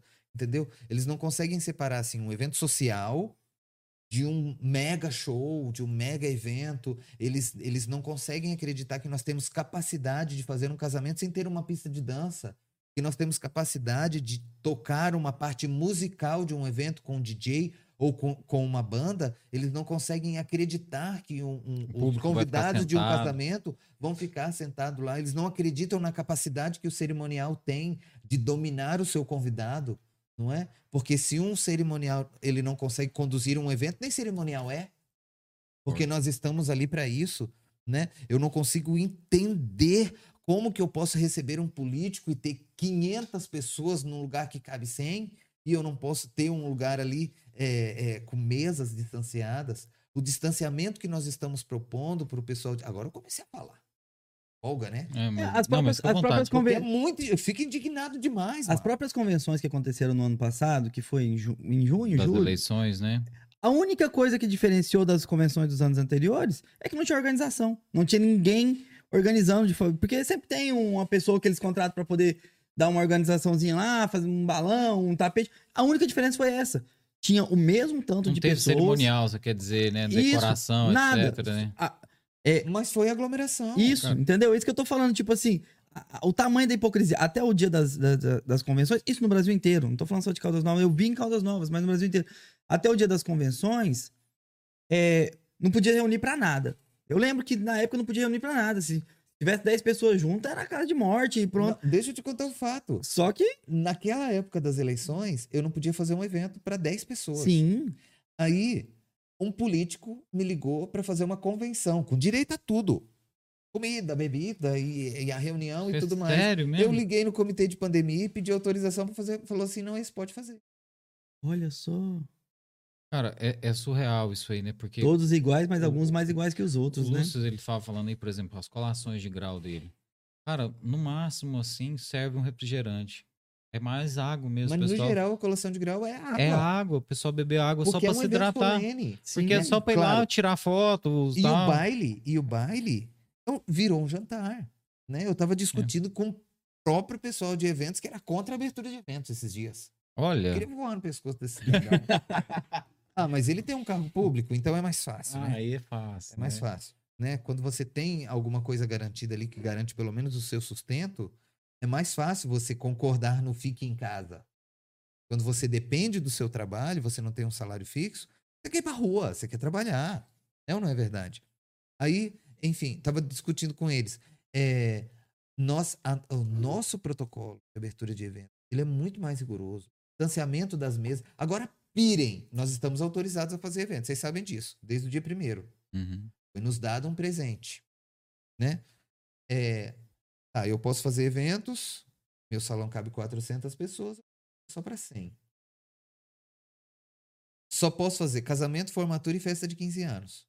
Tem um aniversário de 18, de 15, de 30, Não tem pode. importância, né? Não pode. Qualquer outro evento, não pode. Um evento corporativo, não pode. Uma convenção, não nada. pode. Nada. Nada pode. Ah, eu acho que a convenção consegue, viu? Ah, não, não, se for do político, pode. Se for do político, que eu pode. falo assim de De- vendedor. não, é, de tal, profissionais não, vendas, pelo não amor de Deus. A não ser que esses profissionais sejam políticos. É, o Covid, quando há um interesse político, ele some. Ele simplesmente é curado. É, ele é extinto. Mas, enfim, não é o caso. Né? Aí, então, é, eu só posso fazer evento hoje, no decreto de hoje. Eu só posso fazer evento se for no máximo 100 pessoas. E essas 100 pessoas representar pelo menos 50% da capacidade do meu espaço. Meu espaço couber 2 mil pessoas, o limite é 100. Se ele couber 100 pessoas, aí é 50% da capacidade. Entendeu? Hoje, eu só posso fazer um evento. Pirate, você que já acompanha os nossos eventos. Se todo o buffet for empratado. Para um evento de 100 Entendi, pessoas, tipo eu, tenho ter, eu, eu tenho que ter no mínimo 10 garçons para atender Entendi. todo mundo simultaneamente. Porque senão a Porque pessoa todo tá mundo terminando de comer e a outra pessoa não, Porque, assim, não percebeu. Declarou marido e mulher? Pronto. Vai Todo mundo liberar o jantar? Caralho. Não é, não é igual num restaurante. Chega um, chega outro, chega um, chega outro, chega outro. Um põe um pouquinho de vírus, outro põe mais um pouquinho, outro põe mais um pouquinho. Todo mundo faz o vírus todo, né? Mas enfim, lá liberou o jantar, liberou para todo mundo. Eu tenho que ter no mínimo, no mínimo, 10 garçons e a minha equipe de cozinha tem- lá tem que 10 vezes Não, eu mais. tenho uma ideia, Pegar eu o tenho- prato montado. Eu tenho uma ideia boa pra você. Porque eu não posso montar um prato e deixar ele uma hora esperando lá. O prato feito, o, o empratado que a gente fala, ele tem que ser feito na hora. Não, eu tenho uma ideia ótima pra você. Você vai colocar nas mesas, assim, um amendoim, um- uma batatinha, assim, já, já O aquela. já uma- uma- um rufo. Não, aquilo ali vai ser o de buffet, entendeu? já deixa lá, Tem que ser. deixa lá Vai já. ter que e fazer igual vai, ser igual, avi- vai ser igual avião. Tudo já vem embalado, você deixa em cima da mesa, a pessoa come aquilo ali. Vai já entra, já pega o combo dele já Vai na entrada, ser, né? é, igual fazer Olha, no drive-in. É, tem que ser. É, sem, é sem, sem não, aí- precedente uma aí, coisa dessa. Ao mesmo, aí, assim, paralelo a isso, eu vou nos restaurantes porque eu gosto, né? A gente vai num barzinho, a gente vai num restaurante, aí você vê todo mundo lá na mesa. Tô falando que é errado. Tá na mesa, tá no Você distanciamento. acha, tá você sem a- máscara. você acha que tem estabelecimentos que tem mais de 100 pessoas um espaço menor que o seu? Eu falo bar, falo sem exceção. restaurante. Sem Você exceção. acha que, que, que- Sem exceção. Sem exceção nenhuma. E todos são meus ao mesmo amigos. tempo, eu tô falando, ao mesmo tempo. Tipo assim, sem rotatividade. Tem. mesmo tempo, assim. Se você for lá não. 8 horas, vai encontrar 100 pessoas num espaço Não, menor que o seu. Não, tem os momentos de pico, lógico. Não, não, eu falo assim, em, um- em um momento, em um determinado momento, que tem 10, sim. 11 Com horas, faz. certeza, Tem. com certeza.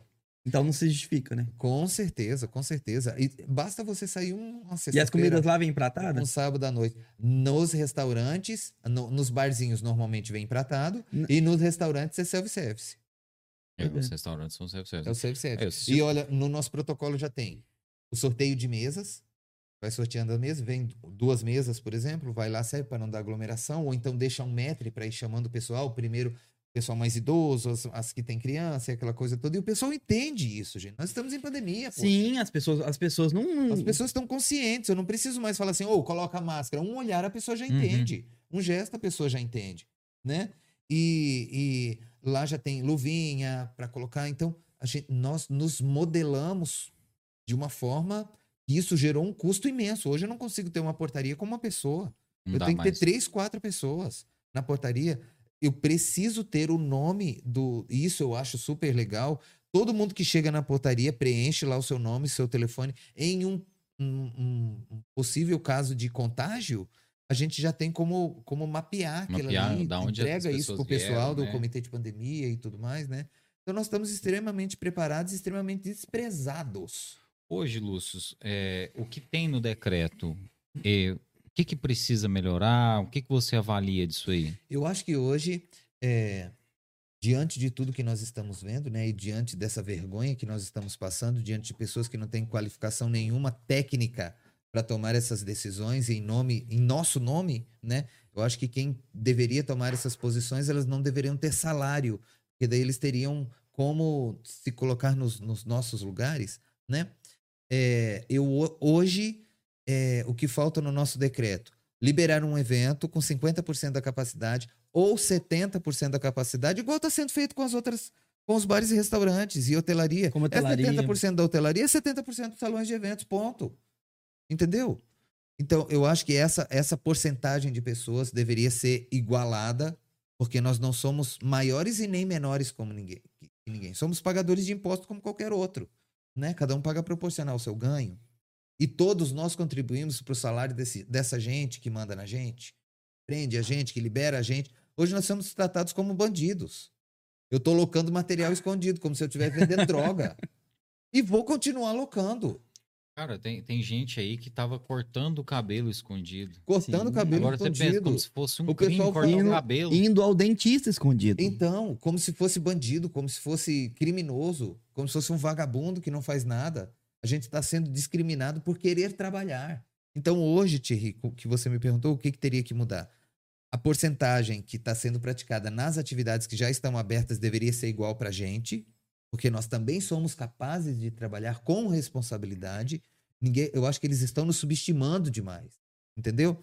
É, outra coisa, é, o buffet, ele poderia sim ser self-service, porque ninguém está disposto a pagar mais 10 garçons, mais 5 ajudantes de, de, de, de cozinha. E ninguém Isso quer, é caro. com- ninguém quer comer na hora que o garçom traz, é na hora que a gente sente E vontade. outra né? coisa, uma mesa de frios dessas que vocês já presenciaram que a gente faz, e com dois, três tipos de carne, de massa, de salada e não sei o quê. Como que eu vou colocar tudo isso num prato? Eu vou adivinhar o que a pessoa quer?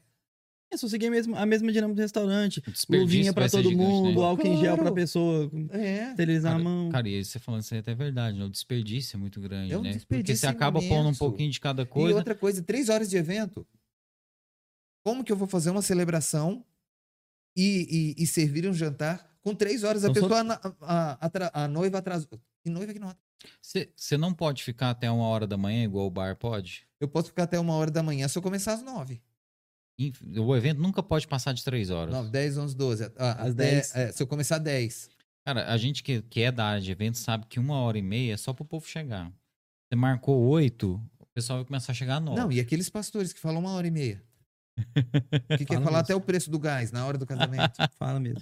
E quer fazer de tudo pra eles desistirem, mas o povo não diz. o pastor conta a vida, essa menina aqui começou no louvor, tal, tal. É, E vai contar. E o, conta- pastor, o pastor falou. Calma. Depois eu conto em off. Aí Depois que conta. Depois eu conto em off. Depois de cara, desligar. Mas, Lúcio, hoje, ne- nesse aspecto, nós tivemos alguns avanços, foram significativos, eu acredito. Muito desses avanços devem ao, ao trabalho de, de batalhar mesmo das Sim. pessoas como vocês, mas não pode parar por aqui e também não pode retroceder. Não. Olha, e outra coisa terrível que aconteceu com a gente. Retomou os eventos. Aí não tem um, um- um anúncio assim: olha, pessoal, nós estamos pensando diante da situação que vai parar os eventos. Não. Lança o decreto numa terça-feira, aí tem um casamento quinta, sexta e sábado. Tipo assim, todo mundo pego de surpresa. Entendi. Ah, O é? bolo já tá pronto, Tá não sei o tudo, quê. tá tudo encaminhado. A família já veio de fora, já, já, já tá com hospedagem. Gastou com Já passagem. gastou com, com passagem. Quem vai pagar por isso? Não é? Então, muito, muito precisa ser mudado ainda. Muito precisa ser melhorado ainda. E agora pirem. Nós temos apoio de gabinete do, do mais influente ao menos influente dessa cidade. Mas são pouquíssimos os que colocam a cara a tapa e falam assim: ô, quem que vai olhar por essa equipe? Quem que vai olhar por essa classe? Ah, mas tem gente que faz evento clandestino. Tá bom. Une essas Agora, pessoas, Pune então. essas pessoas. Que seja mais. Que seja rigoroso, não é? Ah, mas tem, tem gente que vai, que vai aglomerar. Lógico que tem gente que vai aglome- aglomerar. Você acha que todo mundo da hotelaria está seguindo tudo? Lógico que não. Mas os que não estão seguindo e estão sendo notados estão sendo punidos, não é? Hum. Então, que tenha uma punição, que tenha os fiscais, não precisa nem fazer evento para eles irem lá, né? Pirem, eu sem fazer evento fui autuado pela vigilância sanitária Sem ter ninguém um no seu ano salão. parado. Não, eu abri para eles Uhum. entrarem, mas sabendo que eu não estava podendo. Fui muito, foram muito bem recebidos por mim, eles foram muito gentis comigo, mas eu achei isso uma afronta das piores da face da terra. Ainda me deu prazo de 30 dias para fazer Cara, as mas você não alterações que tava eles nem pediram. tendo evento. O decreto de liberação dos eventos que saiu agora dia 1 não tinha nem saído. Meu Aí eu Deus. falo, nossa. Aí depois assim, ó, de onde que eu vou tirar esse dinheiro, né? Não, eu falei para ele, "O- e essas alterações todas? Não tô falando que você não tem razão. Uhum. Mas me deixa trabalhar para eu ter um dinheiro para isso. Pergunta se a gente foi abonado de algum imposto de energia, Nada. de água, de nada, absolutamente nada, nada, nada, nada. Eu fui pedir, eu fui pedir para que fossem abonados a- o DEMAI, que é de Caldas Novas, que eles têm autonomia Uhum. para isso, porque não é de ninguém, é nosso, né? Fui pedir para as autoridades aí, algumas autoridades, para me ajudar com relação ao, ao a, a tirar o imposto. Sabe o que falar? Isso é lei, tem que ser cumprido. Cara, e assim, é, se for olhar lá atrás, Mas você, não tá na lei que eu tenho você, direito a trabalhar também. você pagou energia pra fazer máscara pra polícia, para os bombeiros. Ah, tem uma é, notícia boa de energia. Poucos dias depois da nossa última conversa, um político, inclusive, foi lá e pagou a energia. olha só. Porque senão tinha cortado. Não, R$ e- 3.500 reais de E energia, assim, amigo. era, Caramba. essas máquinas funcionavam no galpão do Lúcio, lá no salão de eventos dele, e ele que estava arcando com tudo. Né? E lá o salão dele precisa de ter uma climatização, essa climatização é ligada e tal. Sim. Lúcio, perguntar para você, nessa questão aí de, de tudo ter sido feito, imagino que deve dar uma, uma certa revolta nessa hora, né? Que você falou, por exemplo, muda de uma hora para outra e aí o seu convidado que vinha de outra cidade já está aqui. Eu tenho uns amigos que tocam na noite, e eles estavam me falando o seguinte, que estavam tocando, que era sempre na quinta-feira que mudava o decreto, estavam tocando numa casa aí na quinta-feira. E assim, no meio do show deles, eles começaram o show 7 horas da noite, porque questão de tava fechando, acho que 11 da noite, já tinha que fechar tudo, ou 10 da noite. Sei que 7 horas da noite eles já estavam tocando. 8 horas da noite saiu o decreto, eles tiveram que encerrar Tiver o que show. encerrar, justamente. E assim, a casa falou, como é que eu faço agora? Eu não ganhei nada ainda, como é que eu pago vocês? Pois é. Então assim, nesse caso eu acho que tinha que ter um planejamento. Tinha que ter um E eu falar assim planejamento. com o pessoal, pelo menos com uma semana de antecedência, pessoal, nós estamos revendo os protocolos e pode ter alteração. Não, não Sim. precisa nem disso, gente. É, é muito simples.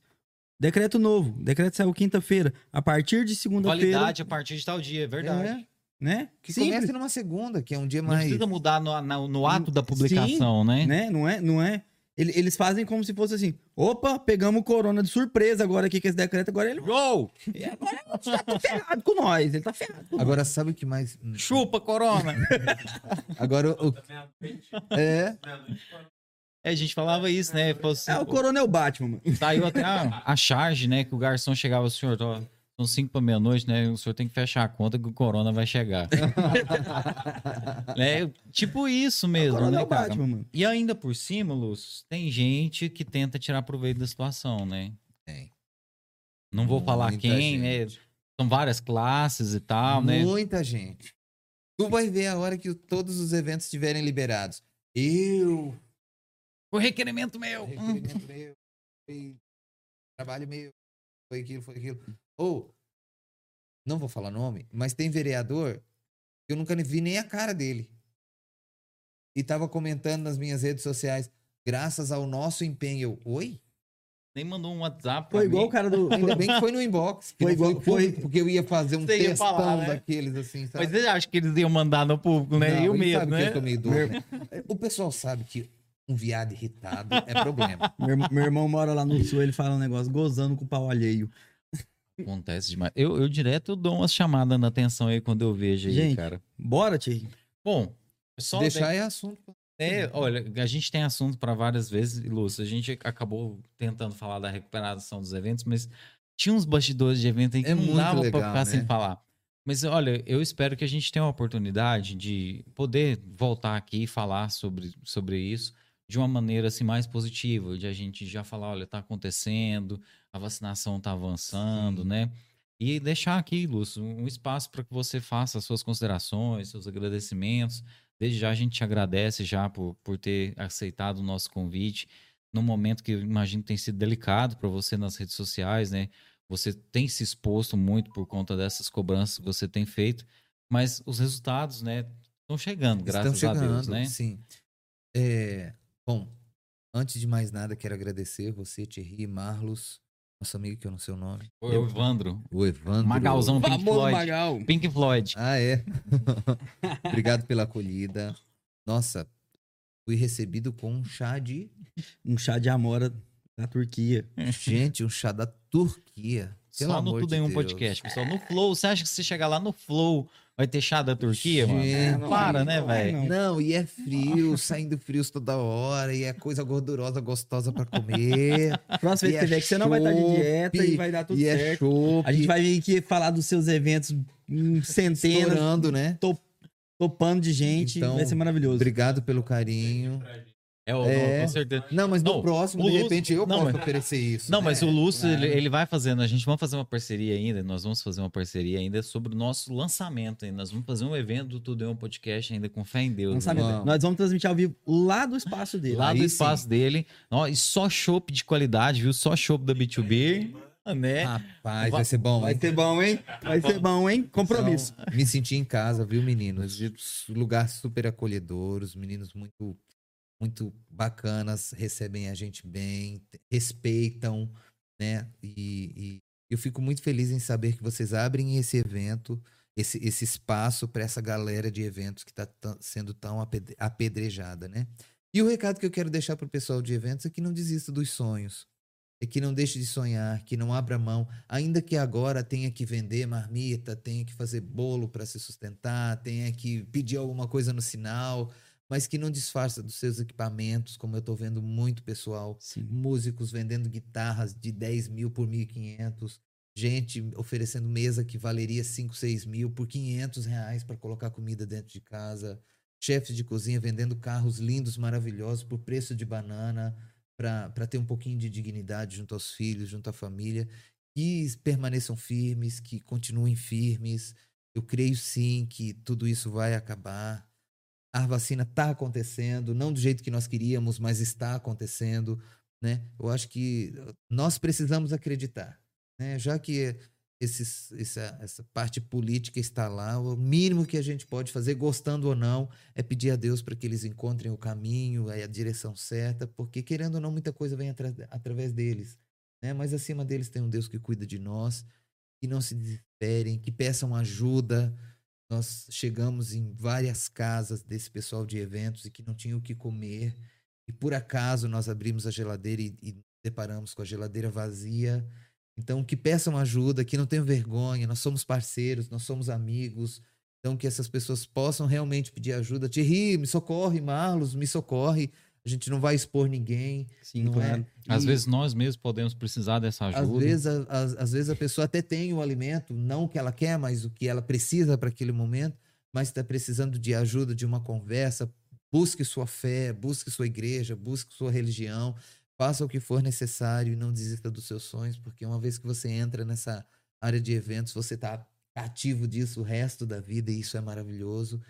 E para que quando tudo isso passar, nós possamos estar de pé né, e celebrar as nossas vitórias, as vitórias dos nossos amigos, e o que nos foi dado por Deus foi uma missão de realizar esses sonhos e a gente faz isso muito bem.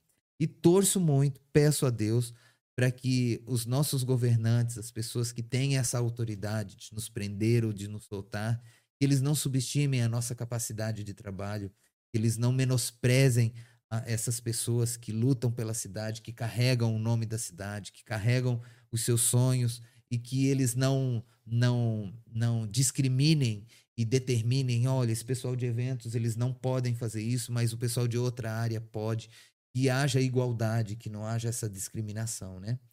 E no mais, que Deus abençoe a todos os nossos ouvintes, a vocês, que em breve vocês possam comemorar a explosão que vai ser essa, Amém. esse espaço aí na, na rede social.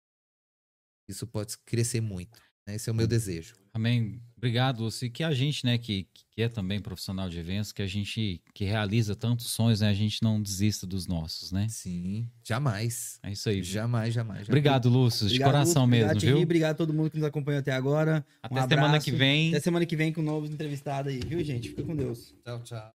Valeu. Cortou, Magalzão?